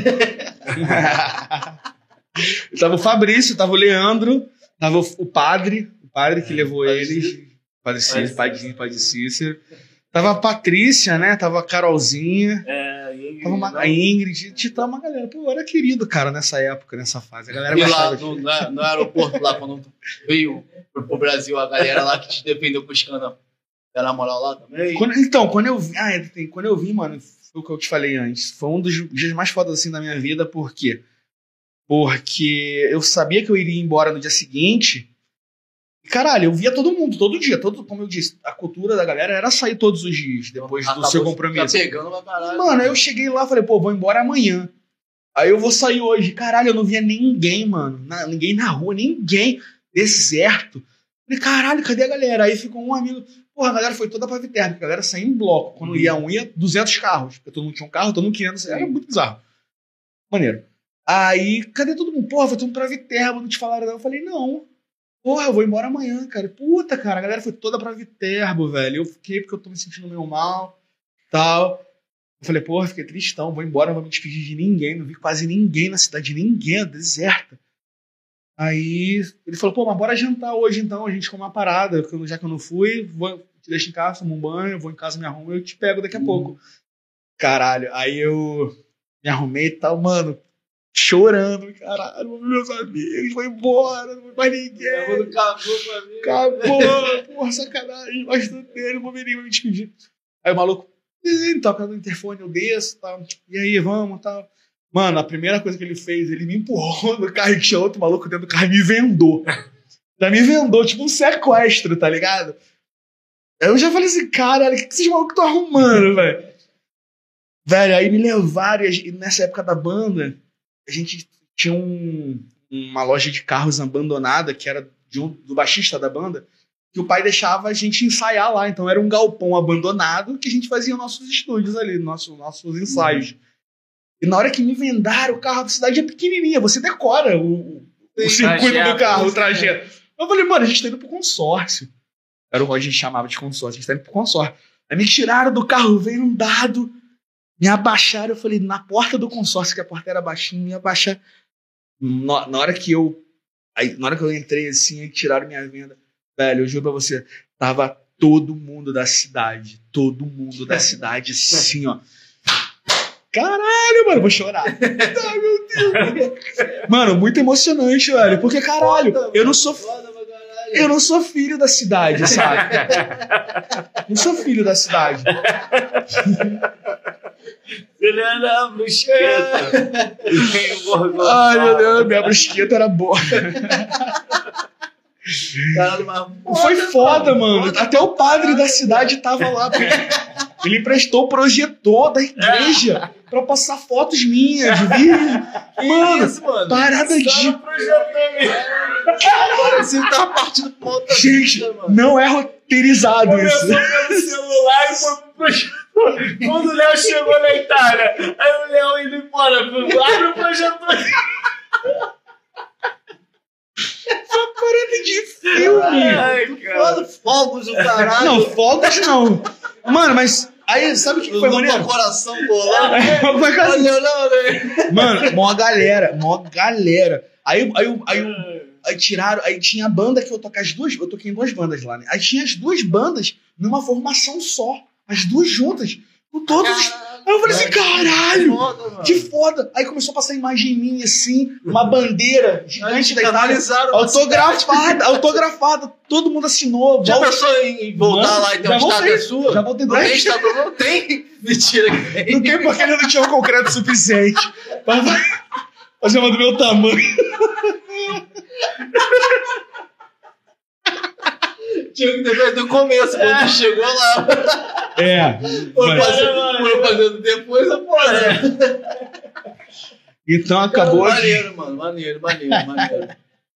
Maneiro. Então acabou que. Tipo assim, porra, eu sou de Bel, caralho. Eu sou de Belfort é Roxo. maneiro, então. Eu, não- eu- eu não fui de glamour, tá ligado? Eu só fui falando pra caralho, que nem eu falo com vocês, que nem eu falo com a galera. Eu falo pra caralho, eu gosto de falar, eu gosto de rir, eu gosto de brincar. Esse jeito, assim, espontâneo e tal, ajudou pra caralho lá, porque a galera não via isso, a galera é muito fria. Sim. Então chega um brasileiro que joga bola, que toca, que fala pra caralho, que dá fora. Então foi maneiro pra caralho. Então rolou essa homenagem pra mim lá. É, como é que eu tiro o volume aqui? É, do Só celular, né? o som. Celular. Eu não lembro. Então, Pô, tipo assim, foi maneiro, maneiro, foi foda. Eles me deram uma bandeira, uma bandeira grandona da Itália, escrito volte, volte rápido, volte em breve, um negócio desse, com todo mundo assinando. Mano, foi uma parada meio de filme. E eu sou fãzão de Metallica. A música que eu mais gosto de tocar na minha vida era Nothing Else Matters, tal, porque é a música que eu mais toquei na vida, eu acho. É a única música que eu sei falar o nome em inglês no mundo, eu acho. E era a música que a gente mais ensaiava lá na banda, porque a gente tocava. Aí tinha as duas bandas paradas assim, aí fizeram o vídeo pra mim, tal, as fotos, os momentos, todo mundo. "Ei, ele é-" Fizeram paródia, uma música que os caras cantavam. Mano, apresentação pra mim. Foda. E aí começou a banda a tocar Nothing Else Matters tal. E eu sendo homenageado, e eu fominha de música, eu falei, pô, quero tocar tal. Aí Os caras começaram a tocar. dan, dan, dan, dan. Aí eles pararam assim do nada. Básico. Vou cair agora, vou cair, ó. Excelente, Convidar. plum. Aí foi o Fabrício, tá, rapaziada? Então, Pô, maneiro, cara. Muito foda. Foda. Essa. Até te, assim, te surpreende, né? Pra cara? caralho! Às, às vezes você foi Mano, um cara que conectou tudo. até a própria galera de lá e, e após o seu retorno, a galera continua conectada. até hoje a gente fala.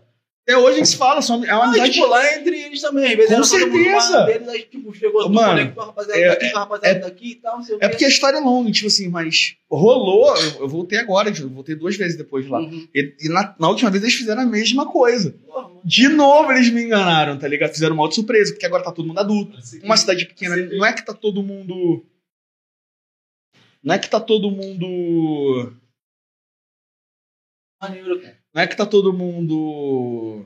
Como é que é que se diz? Morando ali, porque a cidade continua, é pequena. Então a galera vai buscando seus horizontes, tá ligado? Vai buscando o que quer pra vida. Então a galera vai se mudando, vai ficando adulta e vai Sim. Então, caralho, quando eu cheguei lá da última vez, não tinha quase ninguém. da galera, dos meus amigos. Vi pouquíssimos. E de novo, eles se reuniram, telefonaram pro outro e montaram um dia para se encontrarem lá comigo, saca? Então foi do caralho, de novo, de novo, eu chorei. Mano, foi a parada. E dessa última vez eu fui com o Juan, com um amigo meu daqui do Brasil. Ele falou, mano, eu, não, eu nem consegui voltar ao Brasil.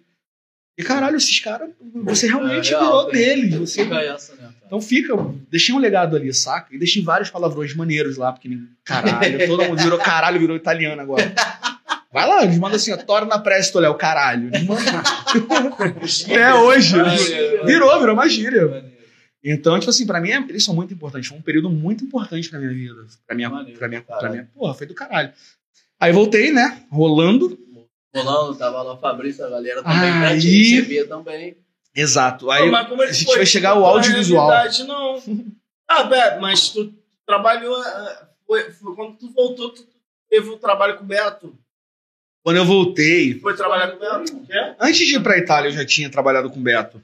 Na- Ah, antes? Antes de ir pra Itália, eu trabalhava no estúdio de tatuagem entregando Filipeta.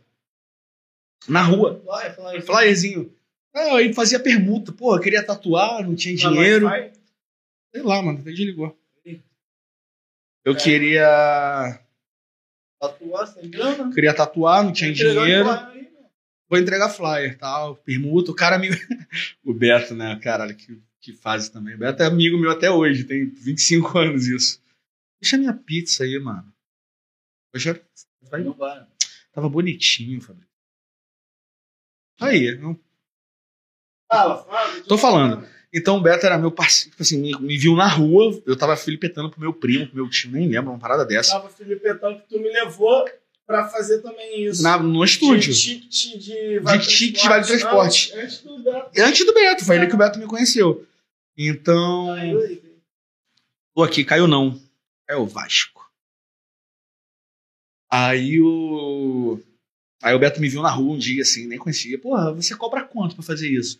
Eu, sei lá, acho que eu subi o valor, porque não era que eu tava ganhando, tava fazendo um, favor pro meu pai, pro meu tio, um negócio desse. E acabou, quer trabalhar no estúdio de tatuagem? Eu falei, quero, tal, a gente vai fazer uma permuta, fazer umas tatuagens. Eu falei, porra, maneiro, vambora, caiu aqui. Ah, foda-se. É, aí acabou que fui trabalhar nesse estúdio de tatuagem, pegando Filipeto, lá, lá, lá, lá. Peguei Filipeto e fui pra Itália. Isso foi antes. Três meses atrás. É. Aí quando eu voltei da Itália, eu tinha que fazer alguma coisa pra ganhar dinheiro. É, O que, que a gente fez, Fabrício, nessa fase? Não, tu, tu, é.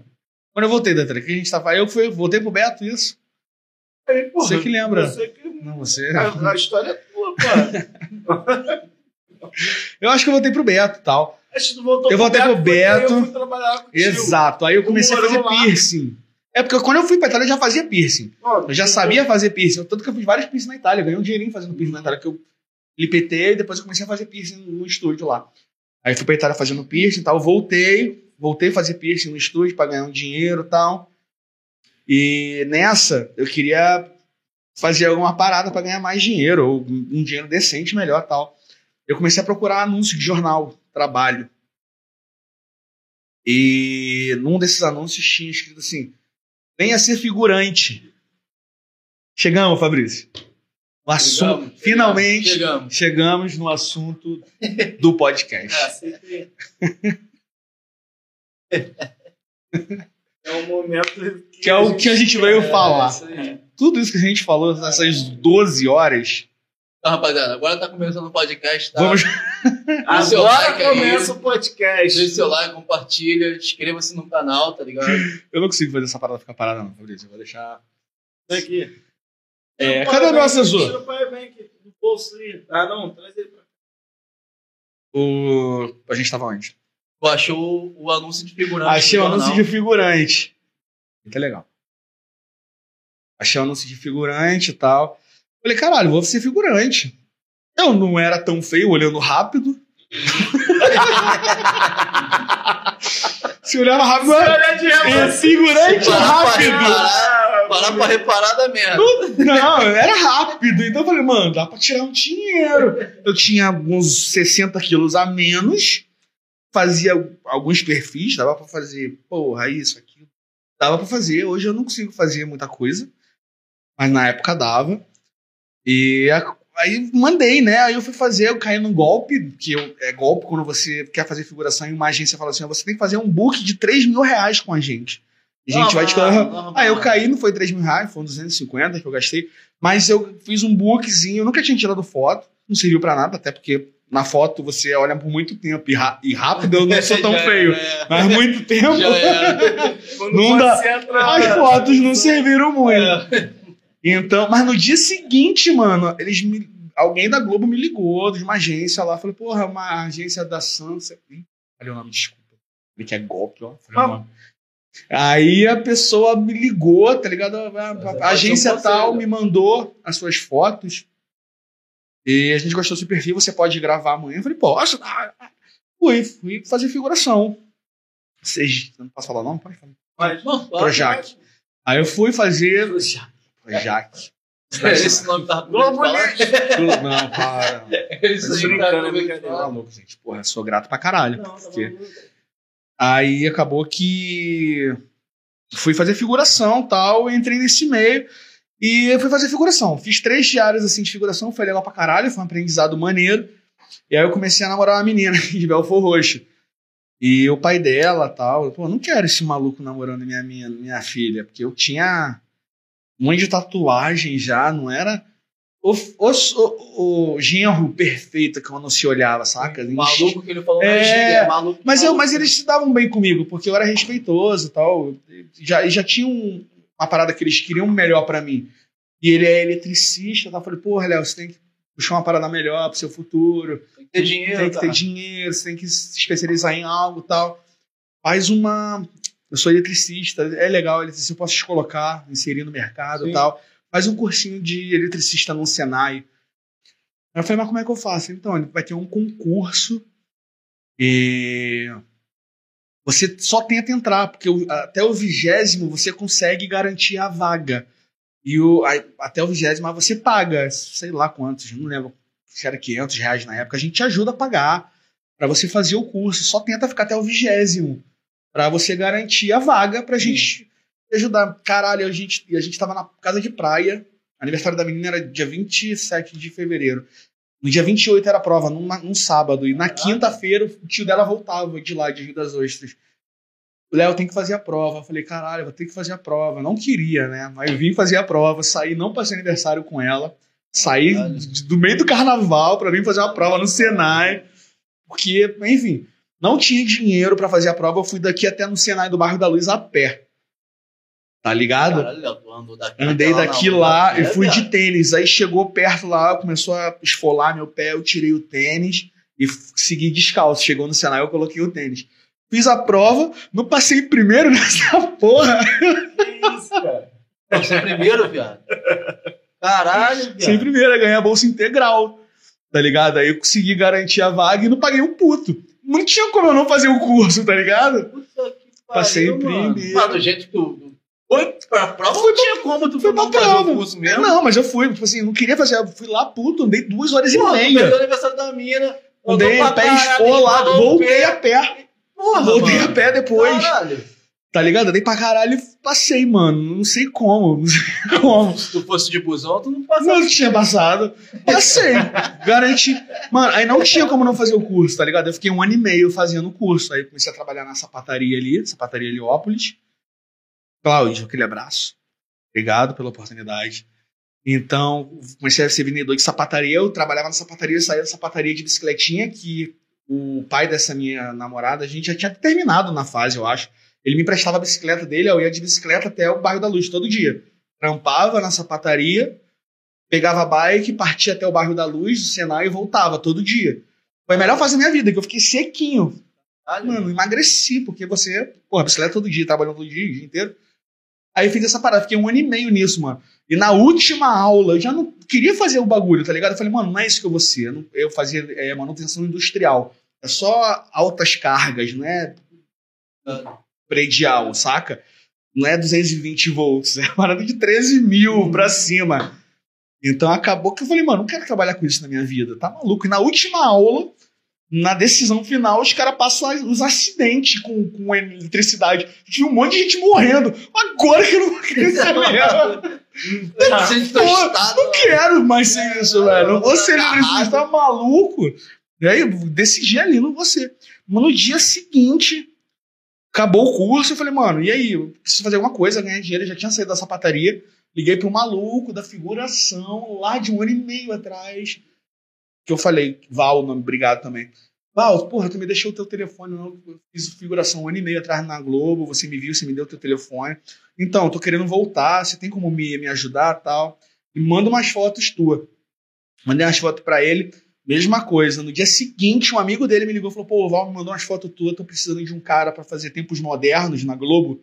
Tinha a galeria do rock, preciso de uma galera tatuada tal. Chega aí, tem como? Eu falei, porra, claro, pô. Fui, fui pro Projac fazer figuração de tempos modernos tal. Juninho, caralho, Juninho depois virou meu chefe. Porque no dia seguinte ele falou: e aí, tu, pode, tu tem terno, tu pode fazer uma figuração como advogado? Eu falei, posso. Aí todo dia eu ia quicando de perfil em perfil, tá ligado?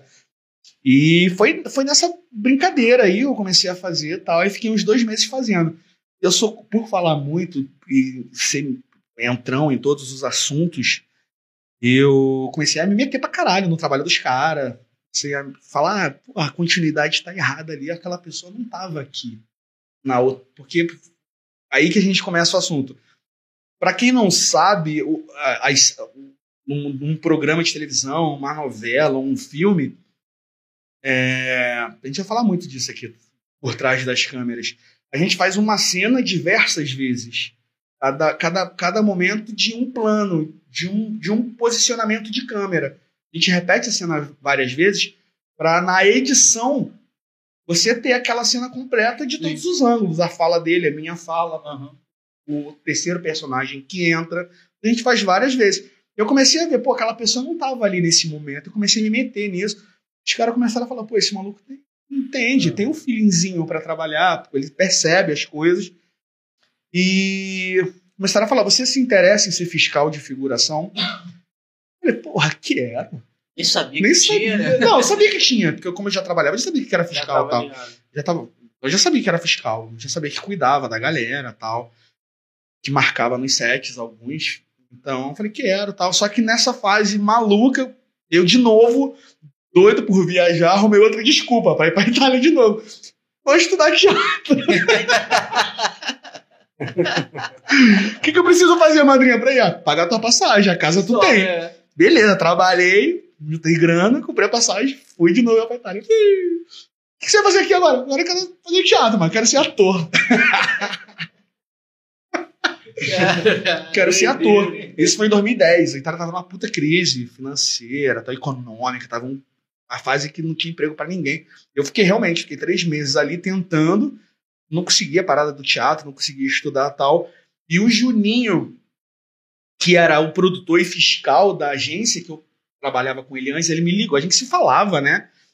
E ele falou, Léo, é, como é que tá aí? Eu falei, pô, tá foda, Juninho, não tô conseguindo resolver nada que eu queria aqui na Itália, tá complicado, tá uma, uma puta crise, não tem trabalho tal. Ele falou, então, virei sócio de uma agência na Globo. Você quer vir trabalhar comigo como fiscal? Você Era vol- Fênix? Era Fênix. Você pode voltar, você já tem um emprego. Caralho, vou voltar.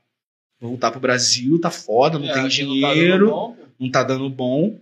E nessa fase eu trabalhei, eu fiz um trabalho lá na Itália de tem a galera que faz poço, né? Os poços com aquelas maquinárias. Só que lá as paradas eram de 300 metros, então a galera tinha que ir perfurando, colocava uma haste, mano, a parada é de 300 metros, e a gente ia ter que soldando a proteção que furava, né? Colocava uma proteção metálica para depois que achar água sair por ali. E a galera soldava na raça, não tinha óculos. Eu, eu segurava o cano assim, o maluco soldava e eu fazia assim, Caralho. ó. Mano, e, e aquela solda pegou no meu olho. Eu fiquei uma semana cego. Cego, cego, eu não enxergava nada. Meu pai trabalhava longe, em outra cidade, ele vinha de 15 em 15 dias na minha casa. Eu fiquei uma semana sozinho em casa, sem enxergar nada. Minha madrinha tava viajando, o negócio de, dessas missões, né, de igreja. Eu fiquei sozinho, real, assim, sem enxergar nada. E segui uma semana. Aí eu ganhei 400 euros nesse trabalho. Caralho. Aí, Fabrício, lembra que você me zoou bem com isso? Eu ganhei 400 reais, 400 euros. Fui, fui um dia passear com meu pai em Roma e tal. Eu não fui roubado. Fui roubado, tá ligado? Alguém roubou de mim a minha carteira no meu bolso, na minha bolsa, não sei o que aconteceu. Eu perdi todo o meu dinheiro. Fiquei cego e fiquei sem um puto. Aí lembra você, tu saiu de Bel, mano. Saiu de Bel pra ser roubado em Roma. Mó vergonha. Não, mas porra, tu trabalhou, tu ganhou Trabalhei, dinheiro, não, mas eu dei mole é. pra caralho, eu garotei pra caralho. Enfim, perdi esse dinheiro. Foi, foi esse Acontece, episódio. cara. Aí voltei. Voltei pro Brasil. Já voltou pra ser fiscal. de Voltei pra ser fiscal de figuração. E comecei a trabalhar com o Juninho na Fênix e tal, e caralho. E, mano, eu posso, eu posso não ser bom em alguma coisa, saca? Mas eu vou fazer o melhor que eu puder em qualquer trabalho. Isso é meu. Sim. Todos os sentidos. Sempre fui assim, saca? Sempre quis fazer o meu melhor, independente. O que, que você tá fazendo? Eita! Pra ver se eu esqueci o podcast. Pô, mas foda aí, como é que foi essa- esse primeiro contato teu com, com fiscal de figuração? Ah, foi uma coisa nova. Porque tu, tu era só ali, tomava conta, assim, né? Tu, Não, então, quando, quando Tu já fiz- tinha trabalhado de fiscal de figuração? cedo? Não. Eu já tinha feito, eu tinha feito figuração. Aham. E o fazer figuração pra mim foi, foi um aprendizado, porque foi ali que eu quebrei essa barreira por trás. Foi assim mesmo na, na missa. Aí o padre Cícero olhando. Não Tudo ficar bem? quieto, não, cara. Tudo bem, Fabrício? No- nada mudou. Nada mudou, literalmente. Gente, eu sei como é que tá o áudio aí do vídeo e tal, mas é um problema técnico aqui. Estamos aqui desenrolando ainda.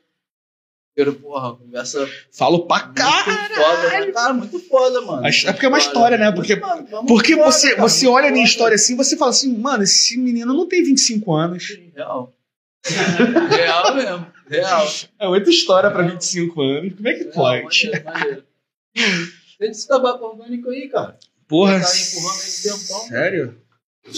Não, vou não. Galera, como é que tá o áudio aí? Tá legal. É, feedback feedback, como é aí. que tá o áudio? Agora esse. Mas aí, continua. Aí vai ficar convidado mesmo? É, porque tava não, dando. não faz sentido, né, mano? Tava dando. dava- Agora sim. Ah, Agora porque sim ali também, ali tá compartilhando pra vocês também, né? Ah, Não, tava dando tiro. Não, mas esse aqui também tá na página de vocês, não tá? Essa É, parte. tá. Ah, essa aqui. Tá como- Eu, eu sou convidado? Ah, que maneiro. Galera, dá um feedback aí, fala como é que tá o áudio. Quem aí? Ainda. Quem não enjoou eu.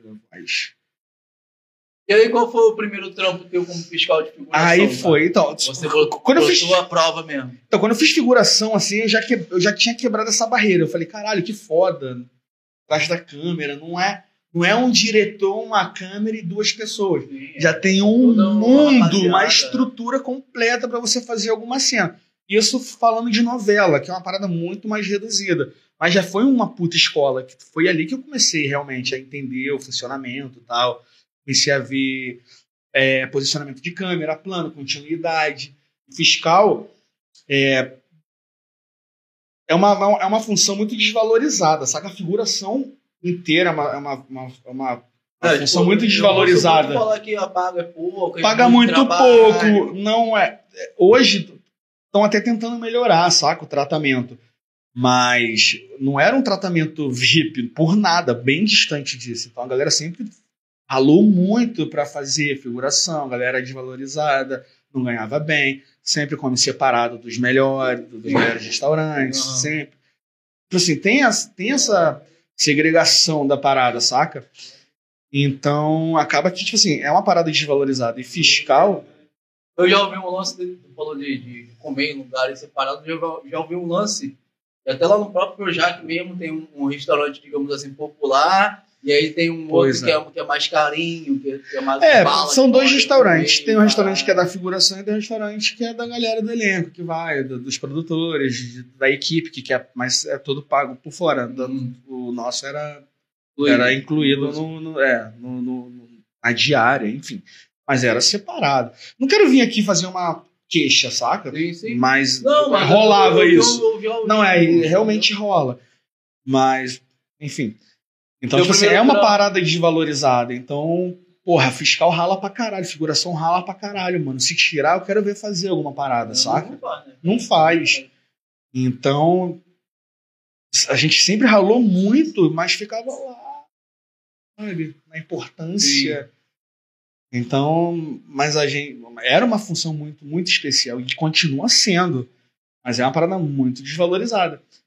Então acabou que, pô, você vai trabalhando, trabalhando, trabalhando, trabalhando, trabalhando, trabalhando, e parece que tu não vai chegar em Não sabe? Você vai E ficar que que- preso. E o que, que o fiscal de figuração faz exatamente? Então, na essência, na, na, nos primórdios, ele não fazia. Era mais um controle realmente. Era alguém que chegava, levava para o assistente de direção e cuidava da parte burocrática. Quando eu entrei para fazer, era isso. Eu pegava o documento, anotava quem foi, assinava o termo de autorização de imagem.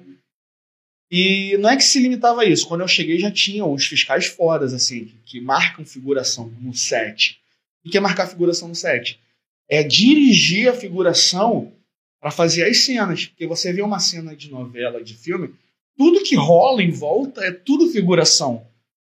Claro que tem os casos que você filma numa rua assim, pública, que passa uma galera que não é figuração, que é a figuração espontânea, a gente chama. Mas 99%. Mas é muito mais externa, né? Exa- exato, mas mesmo externa é, é controlado. Cinema a É, gente só faz externa e é controlado, só faz, só entra na cena quem é figuração. Fazer Então, um perímetro ali Você dirige, exato. Eles fazem um perímetrozinho, Sim. realmente, eles isolam e tal. Então você vê a galera marcando os fiscais assim que marcam figuração tal. É um trabalho foda, porque todo mundo, a luz tem um, tem um tempo que precisa para afinar a luz. O elenco tem um tempo que precisa para ensaiar o teu texto. O câmera tem um tempo que ele precisa para ajustar a Pra sua ajustar. câmera. A figuração, às vezes é 80 pessoas, você tem 5 segundos para montar. Não é exagero. Ó, a- o- Léo, aqui, o plano é esse daqui.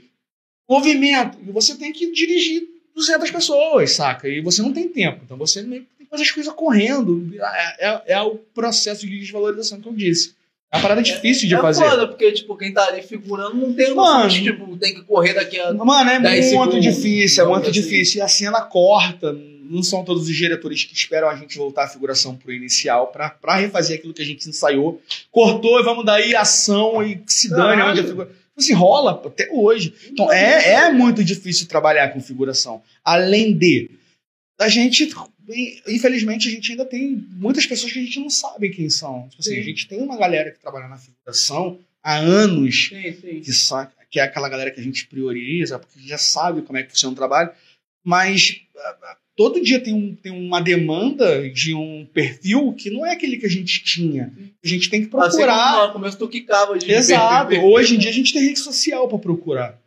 Entendeu? Você vai e procura, mas na minha época não tinha tanto, não tinha Facebook. A gente era no caderninho, telefone, ligava e fazia. Eu precisava de pescador. Eu ia em Copacabana, na, na Vila dos Pescadores, É, arrumar pescador. Sacou? Tipo assim, tinha essas paradas. Agora, agora é muito mais fácil. Agora virou. Cara, tô... Agora, É, muito mais prático. A cabeça tá ficando. Até porque tem o perfil ali também, né, cara? Não sei mais o que o Fabrício Eu não tá sei mais, velho. Eu não sei. Acho que. Vamos, vamos dar um intervalo. Vamos dar um tá intervalo. Dá um intervalo. Então acabou que.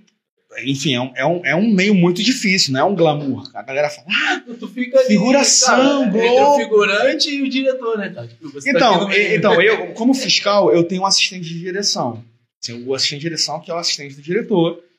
E eu fico abaixo. ma- Mas ah, no- na minha vida, assim, como eu queria ser sempre melhor, ou pelo menos fazer o melhor que eu pudesse, eu via que tinha fiscal foda de marcação de set.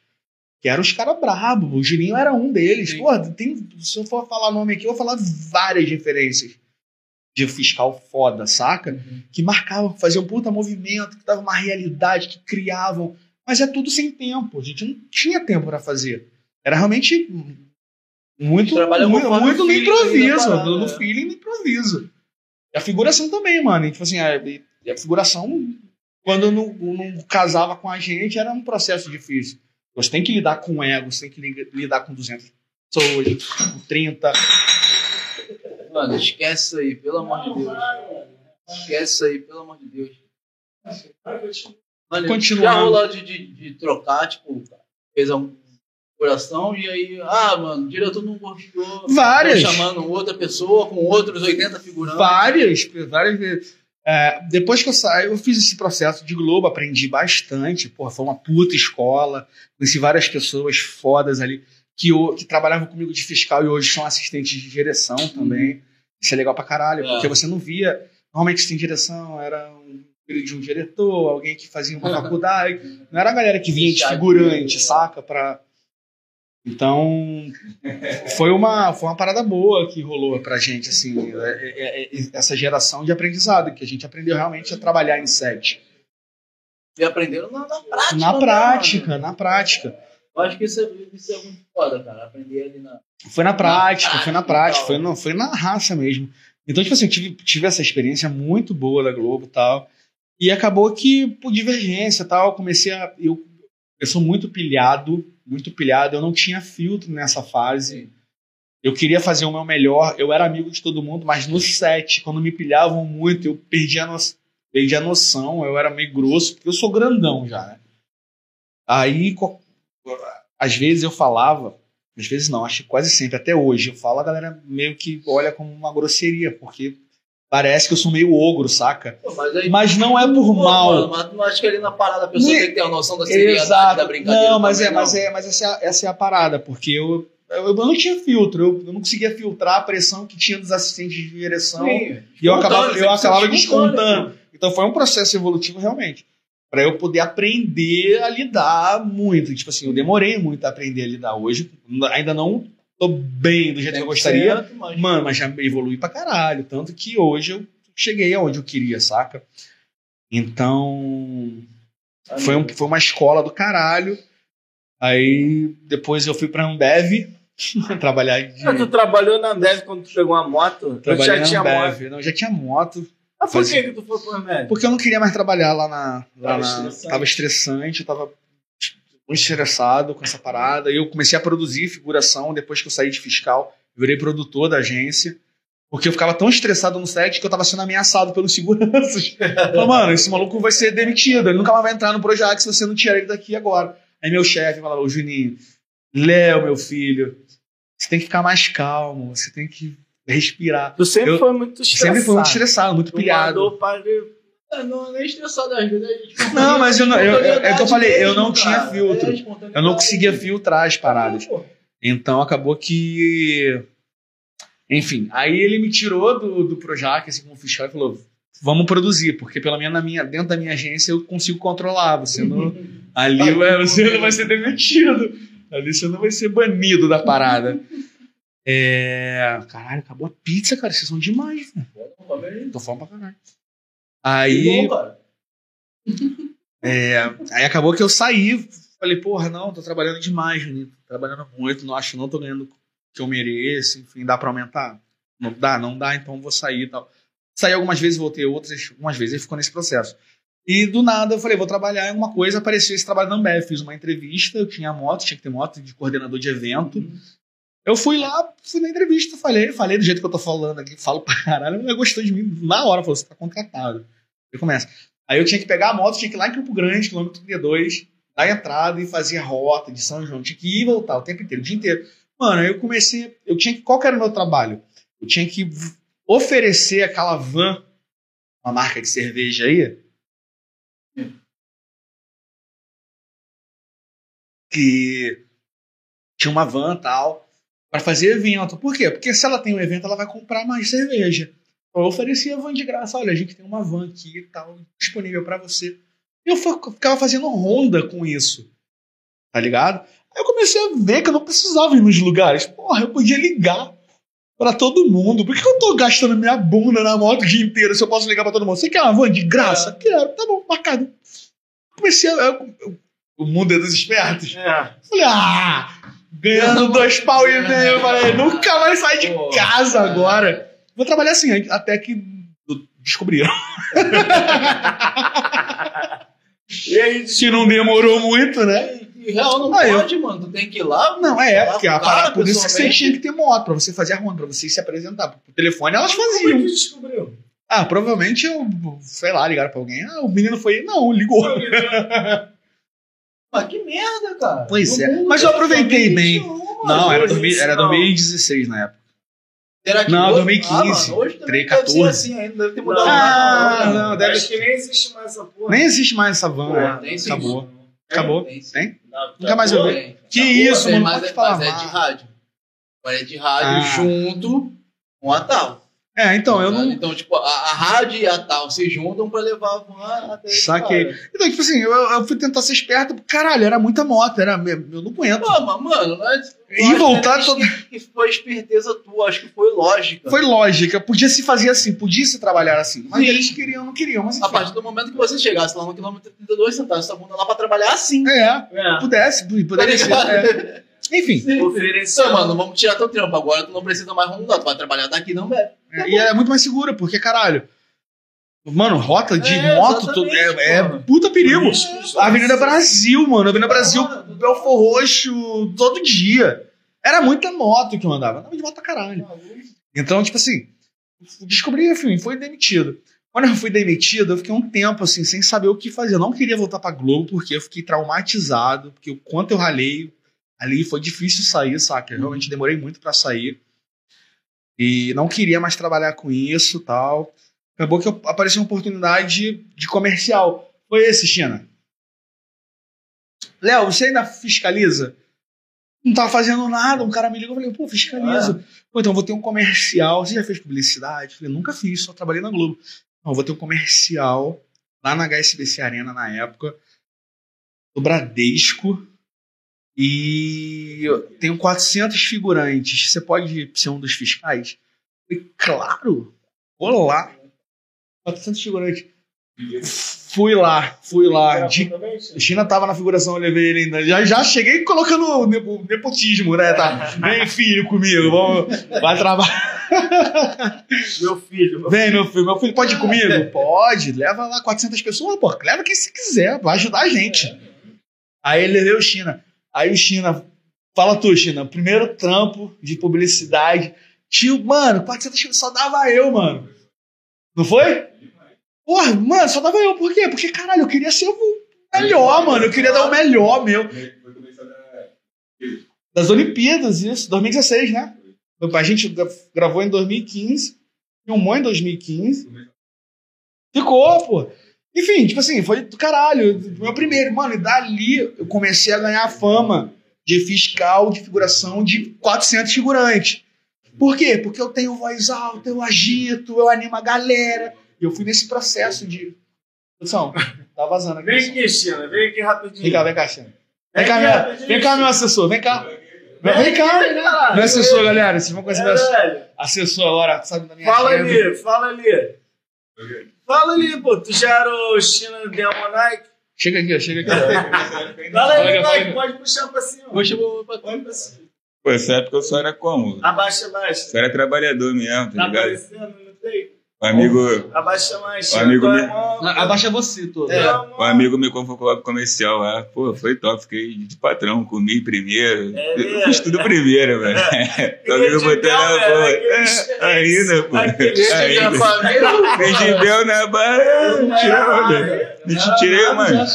Tirei onda, tirei onda. Ó, minha mão apareceu no comercial. Pô. Esquece. Fala pra isso. Esquece. Ai, caralho. Porra, tua mão apareceu, ganhou tudo, cara. É. Pô, melhor.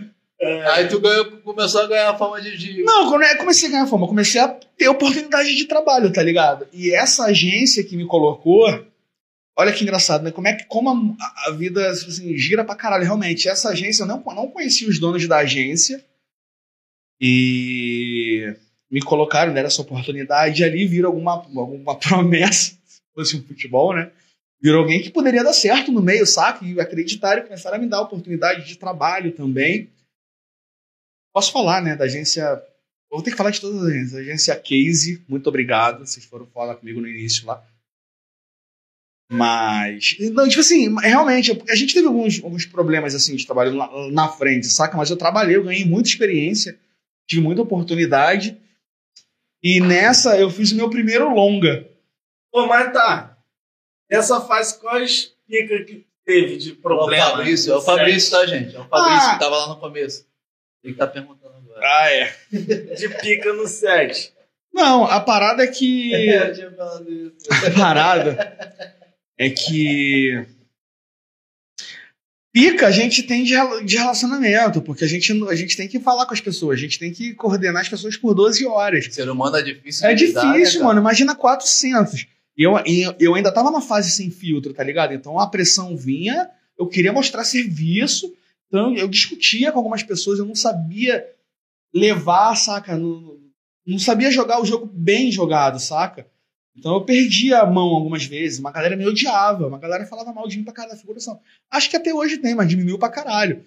Mas é uma galera, porque eu não tinha esse filtro. Eu, é que eu maltratava, mas por esse, eu ser meio ogro assim, e na pilha do trabalho, sabia falar direito com as pessoas, saca? Então, eu perdi muito, mas eu precisei evoluir pra continuar no meio. E foi nessa, tá ligado? Aí eu meio que fui fazendo comercial pra caralho, comercial pra caralho. Aí fiz o primeiro longa. O primeiro longa que eu fiz. O engraçado é que eu, vou, eu, eu venho pro final agora. Essa assistente de direção desse primeiro longa que eu fiz, ela é assistente de direção desse projeto que eu fiz agora, que me chamou pra ser assistente de direção. Então, tipo assim, o primeiro longa que eu fiz lá atrás, a semente que eu plantei ali, tá ligado? Fiz outros trabalhos com ela nesse meio tempo. E hoje ela me deu uma oportunidade da minha vida, que era que é ser assistente de direção, saca? Então, tipo assim, indo pro final, caralho, porra, não tenho nem como não deixar de falar, sabe? É, É, pô. tipo assim, de agradecer realmente a Flavinha, Flávia Gomes, foi, porra, foda pra mim. Foi um aprendizado do caralho. E nesse meio tempo aqui, a gente foi trabalhando junto, eu conheci o Pedro, que é o assistente de direção também, trabalhar com ela, com o marido dela. E também, caralho, é meu brother pra Não, caralho. mas antes de falar dessa galera. Saudade dele. Eles estão indo embora hoje. Boa Antes viagem. de você falar dessa galera, tu trabalhou com, o porta, com a galera do Porta do Fundo. Trabalhei com a galera do e Porta dos é Fundos. que foi? Isso. Por quê? Porque a gente, a gente trabalhava para uma agência como fiscal e, o, e a agência ela trabalha para um monte de programa. Ou trabalha dentro da Globo, ou ele- ou trabalha fora. Nesse, nesse momento que eu comecei a trabalhar fora, publicidade, você pega quase tudo que é de fora da Globo. O cinema, os longas que a gente fazia, as agências. Como eu não tinha contrato com nenhuma agência, meu nome foi, foi sendo falado, eu comecei a trabalhar com uma galera que me indicava daqui, me indicava dali. Eu comecei a fazer quase tudo, de comercial, de programa, de filme, tudo que rolava de longa, assim, eu fazia. Para as duas agências, que aí eu conheci a Davier. E a agência Davier também, que foi foda pra mim, pra caralho, porque comecei a trabalhar para as duas melhores agências do Rio, que é a Case e a Davier. Depois eu trabalhei com a Gap também, que também é outra agência pica. Foi todo. Sempre tendo oportunidade, saca? De ir rodando aqui, mas eu comecei a fazer tudo: de comercial, publicidade, cinema. E Porta dos Fundos é um dos programas que se, se tinha essa demanda, que tinha essa demanda, saca? E eu comecei a trabalhar com Porta, fiz muitos programas do Porta. Conheci a galera toda lá, Fez filme também. Fiz o longa, fiz o longa, o contrato vitalício deles. Foi, foi um dos primeiros longas que eu fiz, segundo ou terceiro. Hoje eu acho que eu fiz uns, acho que eu tenho uns 22 ou 23 longas assim. É o mais importante?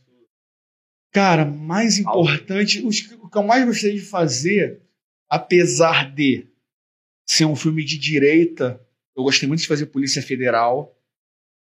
Apesar de ser um filme que só fala mal do Lula, tá ligado? Fala um, mas foi um filme patrocinado por uma galera da direita, mas foi um foda fazer de aprendizado, porque a equipe era muito foda. A equipe de cinema não é que é, compartilhava aquele roteiro, mas a gente tinha que fazer o trabalho. E foi muito maneiro pra mim, pra minha, pra minha vida. Foi um aprendizado do caralho. Puta, Polícia Federal. Cela. Uma coisa. Três. É. Não vou lembrar todas. Nenhum eu lembro. pra falar a verdade. Nem o atual. Não, atual eu lembro porque eu fui assistente de É, que direção. E dirigir, falando em direção. Você E- já teve a oportunidade Eu de tive, então. Aí nessa, nesse processo inteiro aí de, de escola Globo, publicidade, cinema, série, assim, eu fiz muita coisa. Você começa a pegar um- uma visão, você começa a pegar uns pontos, você fala, caralho, eu posso fazer isso aqui, posso fazer aquilo ali. E lá atrás, quando eu trabalhava com a banda Caramujos, inclusive um beijo para todos da Não, vamos, Caramujos. vamos falar também da produção do clipe Da da, Causa. Caramujo e da Causa. Então, também. isso que eu tô falando, vou falar Eu Caramujos vou, é. agora. Então, lá atrás, quando eu já tava com- inserido assim, mas eu ainda tinha muito menos experiência que hoje, eu falei, vamos fazer um clipe com a galera da banda. A gente queria fazer um clipe, a gente não tinha dinheiro. Então foi aquela de cabeçada. A gente escreveu, eu, Cris, a gente escreveu o roteiro. Vamos dirigir, eu meio que tentando dirigir ali um pouco.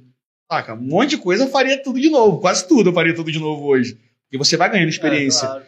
Mas foi uma experiência boa pra mim dirigir aquele clipe deles lá, em 2014, eu acho, e tal. E a Caramujos acabou. Dois da Caramujos, eles estão na Cause hoje, uma banda de Ubatuba. Uma banda foda pra caralho, reggae, ligado. tá ligado, né? E aí, de novo, agora eles. Eu trabalhei no primeiro clipe deles, o, a co-direção, né? Um, um amigo deles que eles tinham lá, que era o que estava patrocinando. Ele, como ele estava patrocinando, ele falou muito mais do que eu. Quase não falei nada, né? Porque não tinha como falar com quem tá pagando. é isso, é isso. Tá Então, bom. tipo assim, eu fui, fui pra tentar ajudar, eu ajudei no que eu pude. E aí isso foi em 2018 e tal, e agora eles, com uma formação nova, com um trabalho novo, com uma vertente nova, musical, assim, eles me chamaram, falaram, Léo, agora a gente quer que você venha dirigir, sem patrocinador, a gente vai pagar tudo, e vem, e vai ter o filmmaker, que é o Marcelinho, que vai, que vai editar, que o maluco é foda, e a gente casou bem pra caralho, saca? As ideias, e a gente fez um puta trampo, assim, foi muito maneiro. Pra mim é, é uma parada diferente dirigir, Sim, saca? Claro.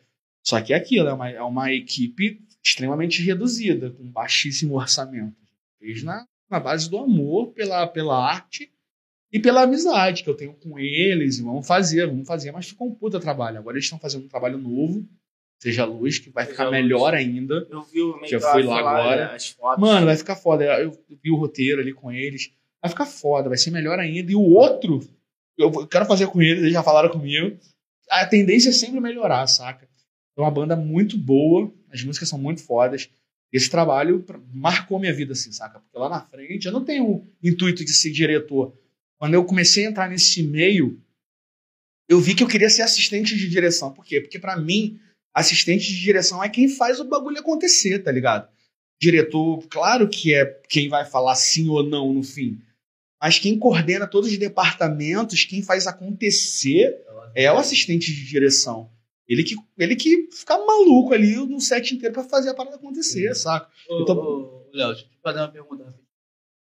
Qual é a maior, di- a maior diferença que tu vê, mano? Tipo assim, tu, tu não dirigiu, mas você estava ali no meio de uma grande produção, uma produção de Hollywood, mas uma grande produção, e aí você vem e dirige o clipe da causa, que já é com baixo orçamento e tal. Qual é a, tipo, caralho, aqui é foda, só É. equipamento pica da galáxia, aqui eu tenho duas câmeras, e qual é a melhor forma de trabalhar isso, saca? É, acho que vai muito da necessidade do que é o projeto, saca? Um clipe, você consegue fazer um clipe de um- uma qualidade muito boa com baixo orçamento, não com baixíssimo. Tem que ter um mínimo. Mas você com uma câmera legal, fotográfica, você consegue filmar bem, com ideias boas você consegue, com um efeitinho de fumaça aqui você faz uma parada legal. Cinema é outro mundo, você tem um orçamento milionário. São milhões. tá ligado? Essa produção que a gente fez agora são, é, são milhões. É, a- é- é- é talvez a série a melhor e maior série brasileira no- na plataforma mais conhecida de streaming. Saca? Então, pra mim, é uma oportunidade gigante fazer isso com uma sem direção. Um aprendizado foda, uma equipe foda que eu já trabalhei em outras produções, que eu já conheço, que já conhecem meu trabalho, que já ah, confiam no que eu faço, já me conhecem, saca? Então, eu já, eu já posso trabalhar sem estar pisando em casca de ovo. Eu fui ali pra fazer o que eles sabem que eu Não, faço. tem intimidade com a parada. Total. Então, pra mim, foi um puta projeto. Vou levar pra vida inteira, tá ligado?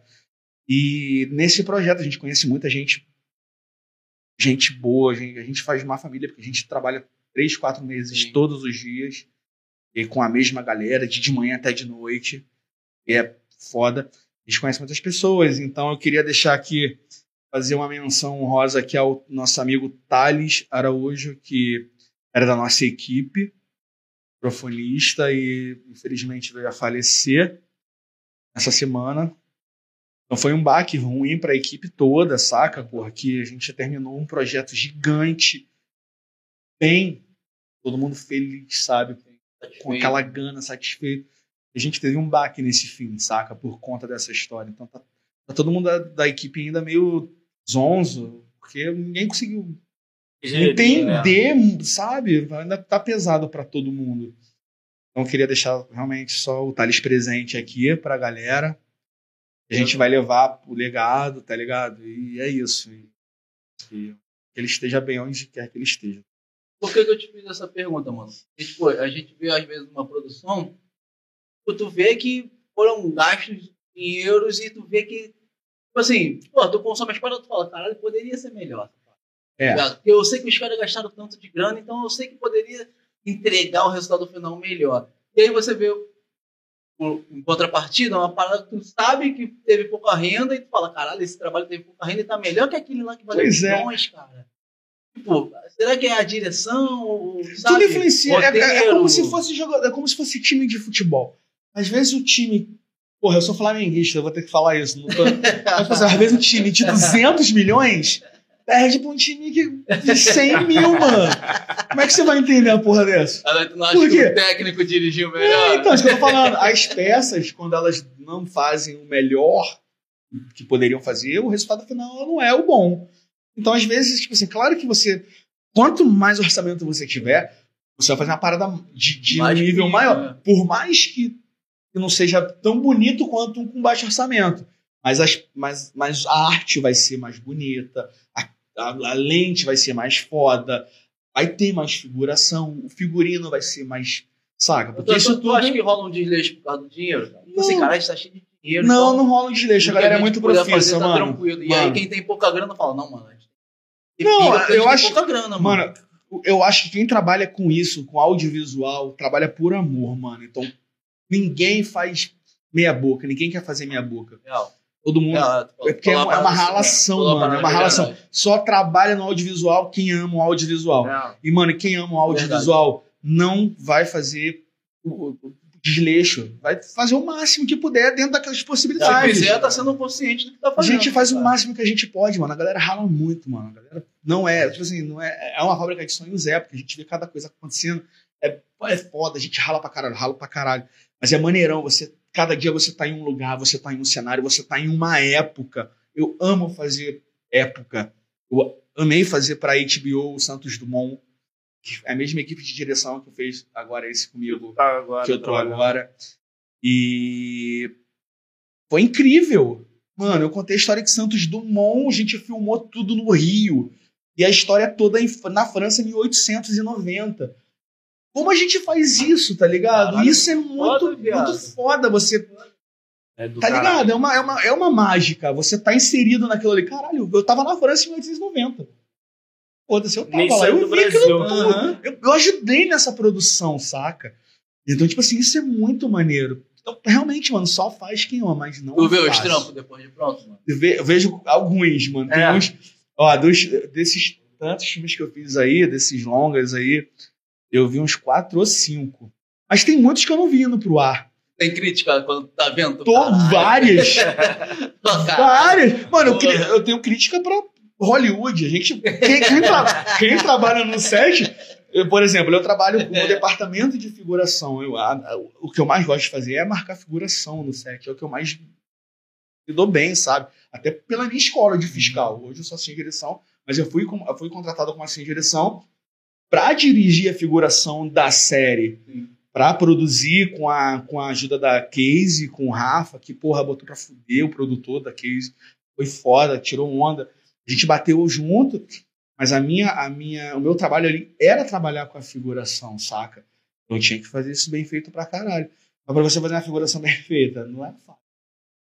Eu Você sei tem que nessas produções já, já trabalhou com vários artistas foda. vários, Mas todos. pra você, assim, qual é o artista que Ah. olha assim, caralho, esse, porra, mano, tenho o maior orgulho de trabalhar com esse Cara, eu, eu vou falar um, eu vou falar mulher. um que eu, foi foda trabalhar com ele, foi o Domingos Montagnier, que faleceu lá no Velho Chico. Mano, sofri muito Porque foi um dos caras.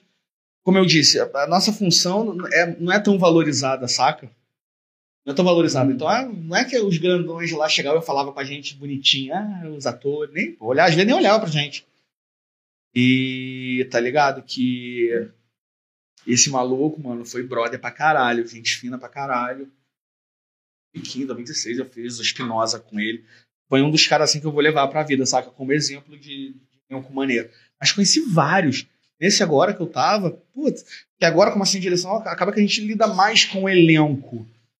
Eu- porque eu tenho que microfonar o elenco, Sim. eu tenho que ver quando eles estão prontos, levo pro set, traz, pega pro primeiro sem direção, pro diretor. Então a gente lida muito com o elenco. Então, tipo assim, esse elenco também agora foi foda, foi muito maneiro trabalhar com ele, saca? Todo Pode mundo. falar alguém do elenco? Foda. Alguns. Mas aí eu vou estar entregando a série.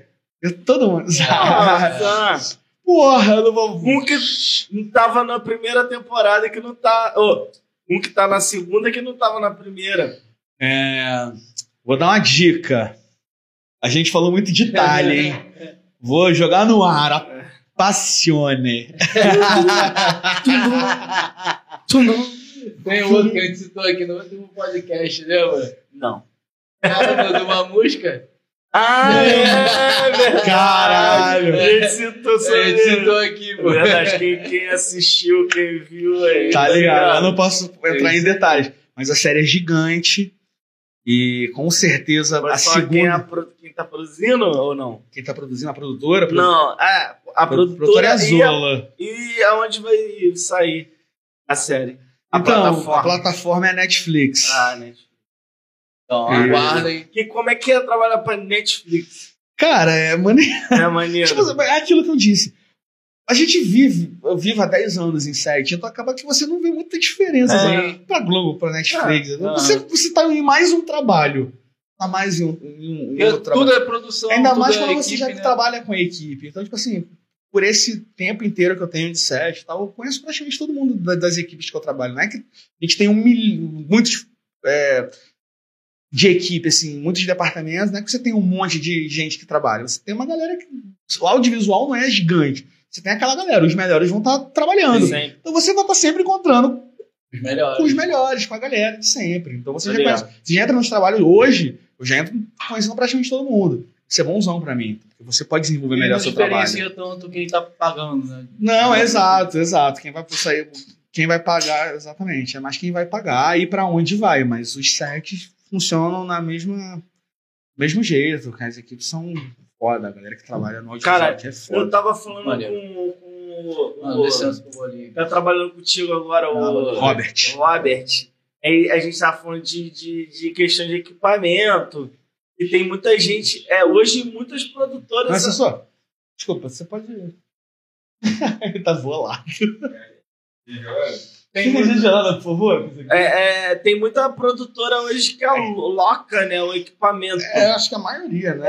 É, é, porra, mano, como é que faz pra tu chegar a ter uma, uma, é, uma empresa com, com os equipamentos que a gente tava conversando, da, do valores que são, mano? É galgando. Caralho. É, é trabalhando e investindo. Trabalha aqui, pega o dinheiro, investe e compra Não mais. tira nada pra si. Quase né? nada. Paga, paga a equipe. Porque é caríssimo. Mano, a, a galera que tem esses equipamentos, que tem uma galera grande aqui do Rio. Qual o maior aqui do Rio? Ah, vou falar do Vitão, do Rondinelli, eles são foda. Maquinário, eletricista, de, de iluminação de luz.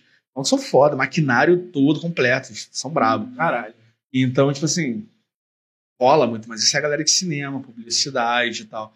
Agora na Globo. A Globo coisas são da terceiriza, Globo. mas não é da Globo. Não é da Globo. Não é da Globo. Eu acho que não, mano. Tem um Ah, tempo. Eu, eu não lembro como é que funciona na Globo, mas eu. Eu acho que não, mano. Acho, por isso que tem aqueles caminhões da Neymar. Sim. Tá ligado? Obrigado, pai. Pronto.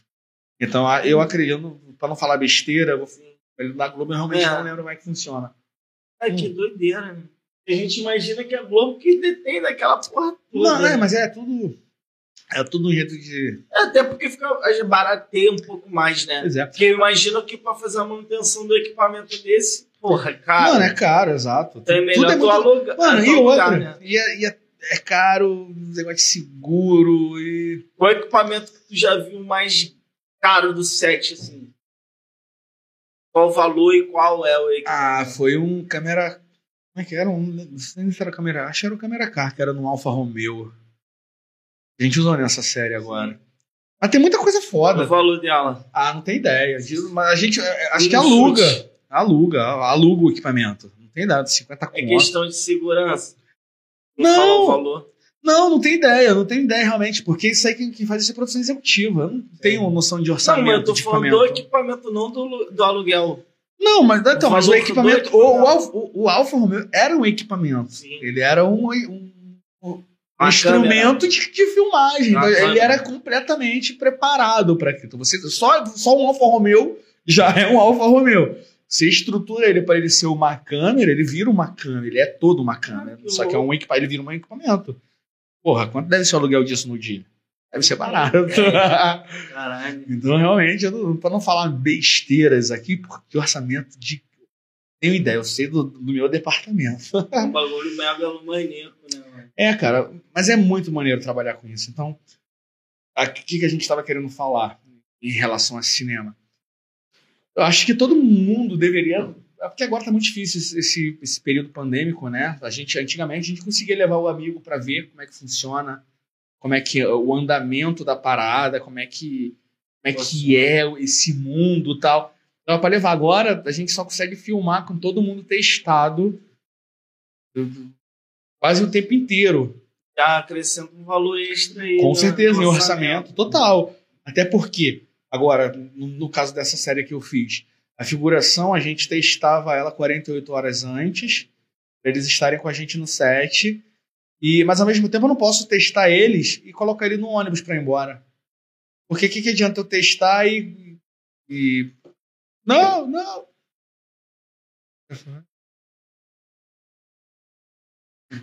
Então a gente não pode. Momento delicado. Mas não apareceu não. A gente não pode ficar expondo a galera, sabe? Então, tipo assim, a gente fez um, uma força-tarefa para conseguir aumentar esse limite de orçamento, para conseguir pe- pedir um Uber pra galera, pra galera ir pra casa e voltar, pra não ficar andando de O transporte filme, público. a, a, a figuração é menor do que, tipo, numa novela, por exemplo? Depende, depende Ah. muito do, do, do que se pede. Eu sei que nesse, eu sei que cenário, nessa, né? eu sei que nessa segunda temporada foi muito menos. Me, me falaram que a primeira temporada eu não fiz, mas falaram que a primeira foi muito mais gente. Por quê? Porque não tinha É, pandemia. segurança. não tinha pandemia, enfim, era muito mais simples você aglomerar um monte de gente. Agora tudo é mais limitado. Então falaram que a primeira temporada bombou muito mais de FIG. Mas foi, porra, uma puta experiência pra mim, de verdade, assim. Caralho. É isso, e aí, mano Lucas, beleza? Agora fala você. cara. Aliviado. Mas quanto Cara, tempo que a gente tá no de, de dá uma podcast? vontade, tá, Duas mano? horas? Duas e vinte? horas e vinte por aí. Caralho, já tem duas horas É, e mano, já vinte. estamos chegando perto do Obrigado, já, gente. Já tem, cara. Ainda. É? Tem nada ainda. A gente falou, mas a gente falou bem, né? Falamos. A gente chegou na parte do audiovisual e tal. É, a gente mano. pode. Eu acho que, pô, tu falou do amor ao audiovisual. Hoje a gente tá. em- Eu, né? Tô entrando nesse mundo aí do audiovisual, né? Porque no podcast É é audiovisual. audiovisual. E, Mais cara, do que nunca. e tipo assim, mano, eu quero chegar ao glamour, porque, porra, mano. Eu tô na parte é que tô baixa orçamentária. Eu tô falando glamour. É, mano, não, glamour. glamour que eu digo de equipamento. eu justamente Porque você falou assim, cara. quem trabalha no audiovisual trabalha por amor. E tá ligado? E nunca tá satisfeito. É, é o sentimento que a gente tem, tá ligado? Que a gente sabe que a Sempre gente quer fazer pode uma coisa melhor. mais. Lógico. E aí a gente vai ver se limita. Tu acha que a gente não viaja, não viaja nesses vídeos que a gente vê de, de produtora em gringa? Claro. Mano, as paradas foda que a gente vê os caras fazendo, tá achando que Cara, tem vontade de Os fazer? caras estão à luz, né? Mano, tá maluco. Tipo assim, a gente pode fazer isso aqui, mas aí a gente tem que ter investimento também de. Eu acho que o, Bra- o Brasil Apoio. hoje. Ah, agora acabou. ele- não, Apoia a assim, cultura, acabou, apoia a cultura, É, acabou, não, não apoia tem, tudo. não tem Brasil. ministério de, De cultura, no exato. Brasil, né? Os caras veem, tu vê o caso da Cinemateca, né? Que pegou fogo lá. Não, por já falta tudo de a- investimento. É, agora era tudo roubo. É. Dinheiro investido em- cultura era roubo. É. Era, era, era roubo. É, coisa de vagabundo. É, né? Artista é Então, vagabundo. exatamente. Mas na hora da pandemia, todo mundo ligava a televisãozinha pra ver. Não, ligava mas- o radinho pra escutar. Imagina essa pandemia sem os artistas, sem os filmes, sem as músicas. Cara, a indústria do cinema, da publicidade, da TV gera emprego Pra caralho, tá maluco? Caralho. Que é o entretenimento que todo mundo tem. Que se, não, que- se você tirar a cultura, você não tem música, você não tem filme, você não tem nada. Imagina um mundo sem música, imagina um mundo se não existisse a música. Tá ligado? Até os pré-históricos tinham Cara que não, que não valoriza isso é muito bizarro. deles, né? Mas enfim, eu não vim aqui pra falar de política. Se eu falar de política, eu vou me estressar. Pela porcentagem que aumentou aí na pandemia. É, a pô. quantidade de streams. É, os Exato, exato. Por quê? Porque a galera teve. Exato. Tu acha que o streaming no Brasil ainda tem que crescer muito? Porque a maioria é plataforma gringa, né? Olha agora, mano. Agora, agora A tá, maioria, tá tudo né? separando. Agora tá todo mundo criando suas plataformas. É, tem a Netflix. a Disney agora, a Disney. Netflix, tira tudo, me dá tudo que é meu. É, Disney agora a Plus. Globoplay tá produzindo muito.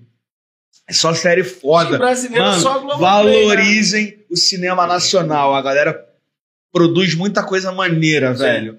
A galera rala muito. A galera do audiovisual brasileiro, a gente rala Né? Tu acha muito. que o nível do, do audiovisual do Brasil é equiparado ao americano? No sentido que eu tô falando de. Não, de... de investimento, porque a É gente não tem o orçamento que os caras é, têm. Eles têm um orçamento bizarro, mas eu acho que o americano eles, eles é, exploram muito os efeitos. Então, mas é porque tudo é orçamento, mano. Se você tem um orçamento para tu acha que se o cara chegar aqui e falar assim, a gente dá isso aqui pra você é, testar esse efeito aqui, porque eu quero fazer isso, essa explosão, eu quero fazer. Mano, a galera aqui aprende, Não, tem, não, tem mas acho que, a, a, acho pessoal que qualificado. o mercado brasileiro ele é, é, é bem é peculiar, tá ligado? No sentido que ele tem a, a característica muito própria. de roteiro, né? É, muita mano. história, acho que meio- é, muito mais história. Não, sentido, exato, nossos roteiros são foda. Tá A gente tira no roteiro. Mas é aquilo, mas a falta de investimento, no geral, você fica limitado. Entendeu? Por exemplo, agora, se a gente tivesse um puto orçamento, a gente fez uma explosão. A gente poderia, se tivesse orçamento, a gente poderia ter feito oito vezes, até ficar perfeita. E fazer uma. E é aquilo, E é né? aquilo. Com medo de É dar um ruim. orçamento. É um orçamento pro efeito que a gente tinha. Entendeu? Não tinha como fazer outra. Então, Porra, tipo assim, mas na hora de explodir um carro, como é que é isso? que carro? Ninguém falou em carro. Eu falei explosão. Não, eu tô falando, tipo assim, eu tô falando de, de filme, cinema, Ah, tá. TV. Vai ter uma cena que explode um carro. Que carro? Eu falei carro. Eu falei carro? Eu falei, Opa, cara. Ah, explodiu o bagulho ali. Cara, explodiu, É, né? Bum. Porra do cabeção lá. Caralho, mano, como é que é isso? Compra o carro, um- É, então, compra um negócio velho lá, bota na cena, no set. por exemplo, se a é gente vai é explodir um avião, Uma bicicleta. um helicóptero, É. uma bicicleta, vai explodir uma bicicleta. Você pega a bicicleta nova e faz as cenas com o personagem na bicicleta nova. E no momento que a gente vai explodir a bicicleta, a gente já usa uma carcaça de Uma bicicleta. velha do meu modelo. Meu modelo. Caralho. Aí dá uma maquiagem. Isso com ba... Não, com baixo. Não, baixo não, porque a gente tava um grande orçamento. Mas Ah, pra tu mas ver, a gente tava numa falou. puta produção e era uma explosão, espaço brother. Se erro, não der né? certo, Então não tem não espaço teve pra espaço erro. pra erro. Por isso que a Ah, galera tinha que ser se- cravada. Se explodir aquilo ali errado, fudeu. Exato. Ah, Não, e mano, Gastou, já mano, e outra, e outra coisa. E, e é um, e foi perigoso, por quê? Porque era tudo por radiofrequência, a explosão. E os caras estavam montando os explosivos É igual ali. os explosivos A gente do, teve que desligar Réveillon. tudo, teve que desligar as câmeras. E os rádios, a gente não conseguia se comunicar no set, porque a radiofrequência do rádio podia explodir, podia detonar os caras dentro. Caralho. Então, tipo assim, virou um set super tenso, saca? Porque a gente teve que Trabalhando com desligar. explosão, né, cara? Com explosão é explosivo. feito. A gente não conseguia se comunicar entre a equipe, porque a gente tava. Todo, todo mundo teve que desligar o rádio, a câmera tinha que desligar a frequência dela. E tudo podia interferir, podia dar uma merda fodida. A galera tem que ser É porque profissional. as câmeras. Eu queria que tu falasse um pouco disso agora, já que tu falou nesse. de desligar as câmeras. Aí quem não entende fala, porra, mas o que, que tem a câmera com radiofrequência? Tem a questão do, do, da ilha, né? da- do, do, do diretor, né? Que é a comu- comunicação das Tem, é, o câmeras e a switch, rádio, né? O é, switch, switch, né? a galera, o, o diretor fica ali vendo a cena, só que tem Da foquista pro câmera também é por radiofrequência, saca? Você tem quase tudo hoje em dia funciona por radiofrequência. como, é que, foi- como é que funciona isso? Tá gravando um set ali, ele já pré-edita ali na ilha? Não, pré-edita não, mas como ele, é que é? Ele, já cons- seleciona as cenas? Não, ele tem a imagem direta, tipo ao vivo. Mas qual o diretor, função? o diretor vê como é que tá ficando a cena. Ele ficar... Quando você tira uma foto, você não olha o monitor pra ver se tá a foto? Sim. Você tá vendo como é que tá sendo filmado. O Como cara, a câmera tá o cara tá fazendo a cena, ele já tem as duas câmeras. Normalmente Depois, a gente fala- a- aquele próprio monitorzinho da câmera também. Não, é- é- Não, Também, não não é isso. uma noção. Ali- né? não, a eu gente sei, cara, mas monitores. não é aquela cena ali que o diretor vê. Tá vendo? Só que quando a gente. Depende. Se a gente tiver com duas câmeras, o diretor fica com dois monitores. Sim. Então, nas duas, ele já tá vendo as duas câmeras como é que, tão, como é que tá ficando cada plano. Como é que tá o plano? Então, mas é uma televisão grande, não tão Sim, assim, sim. mas. Tem uma noção grande. Então ele senta ali e vê como é que tá funcionando a parada, saca? Então ali você já tem uma noção. E é ali que a gente vê o playback. que A gente Eu lembro- faz o. o eu dá o lembro, play no assim, que foi filmado. Nos sets que eu já estive, eu lembro de os que foram de estúdio, que ficava a- o switch ali. É, mas já é dentro do estúdio. Fechado, separado, às vezes o diretor saía e falava pro câmera, ó, não, muda isso aqui, caralho. Mas ali é tudo por cabo. Você vê que é tudo cabeado. Sim, é o estúdio é tudo cabeado. No externo, não. No externo eu gosto de lá, fazer É, por radiofrequência. é. Pô, de, de- de hoje tem muita, muito, muito Sim. jeito de se filmar muito E mais mas aí então é, ali só tá vendo como é que tá a fotografia, no caso, e quem se fode é o editor. Não, mas, mas é, mas é tudo muito organizado agora, porque você claqueta as paradas. Então você Sim. claqueta a cena, o plano e o take. Então você já ali já deixa mastigado. Então a continuista vai ali e fala, o diretor Ah, fala, vou usar take Vou tal, usar tal, o tal, tal. take tal, marca aí. Ou então, no take 3, ó, avisa que tem que apagar alguma coisa que vazou, deixa anotado. Então tudo é muito organizado. Já vai bem, orga- é tudo muito organizado. Mas pra- mesmo assim tem mesmo erro, assim né? tem erro, é vaza às vezes, Eu- né? assim, Eu filmei que vaza às vezes. Eu sou um cara grande, eu sou um cara grande. Eu, eu sou um cara grande, saca? E eu- já vazou alguma eu cena? trabalho, eu trabalho muito dentro das cenas, saca? Eu sou diretamente dentro da cena. Então, mano, eu tenho o tempo inteiro que tá escondido. Quase sempre. Eu tô atrás de um elixir bizarro, assim. Se eu, for, se eu for contar nessa série que eu fiz, onde eu tava escondido em cada cena. Tinha cena que eu tava atrás da menina que era desse tamanho, assim. Eu tava atrás dela, ninguém vai me ver. A gente vai aprendendo uns truques, saca? Pra ser ninja. É, meio que ser ninja, tá É, ligado? é. Você realmente aprende a ser ninja. Mas eu já me vi, tá ligado? Num filme que ninguém viu, tá na plataforma, ninguém nunca viu. Eu falei, caralho, pra, pra moto assistente Tá amiga na, minha. na, na, Ele tá. Qual é É. o meu, velho? Não sei se é Netflix, não. É. Foi YouTube. Foi os espetaculares. Eu vou assistir o filme todo caçar. espetaculares. Na hora que tem a plateia, eu tô lá animando a plateia, porque a gente filma por plano, né? Então, como assim, a gente. Era um, era um filme que falava de stand-up brasileiro, concurso de stand-up. Então a gente fazia cena com elenco. Tinha a galera do Porta lá também, tinha o Rafa, brother. Então tinha uma galera boa, assim, do elenco. A gente faz a cena deles fazendo a palhaçada, as piadas da- do roteiro. Quando corta pra plateia, quando tem os cortes da edição, ele faz a piada. Aí a galera. "Ah, não tá sendo filmado ao mesmo momento. Filma tudo aqui. Mas tudo rindo primeiro. Filma tudo, os caras fazendo a Boa, piada, piada depois faz a plateia. Então eu tenho tempo de dar as risadas deles, tá ligado? Porque a câmera tá só neles. Então na edição junta. Mas na hora que eles estão rindo, não tem ator no palco. Só eu que tô lá fazendo palhaçada. Só eu que tô rio. Ah! E a galera ri. Aplausos, a galera aplaude. Aí tem um momento que eu tô lá em cima, aí eu passo assim, ó, pra galera aplaudir e tal. Aí eu, a câmera me pega, mano. Ninguém não, não viu isso. Eu falei, caralho, olha eu ali. Eu tô, vamos, vamos.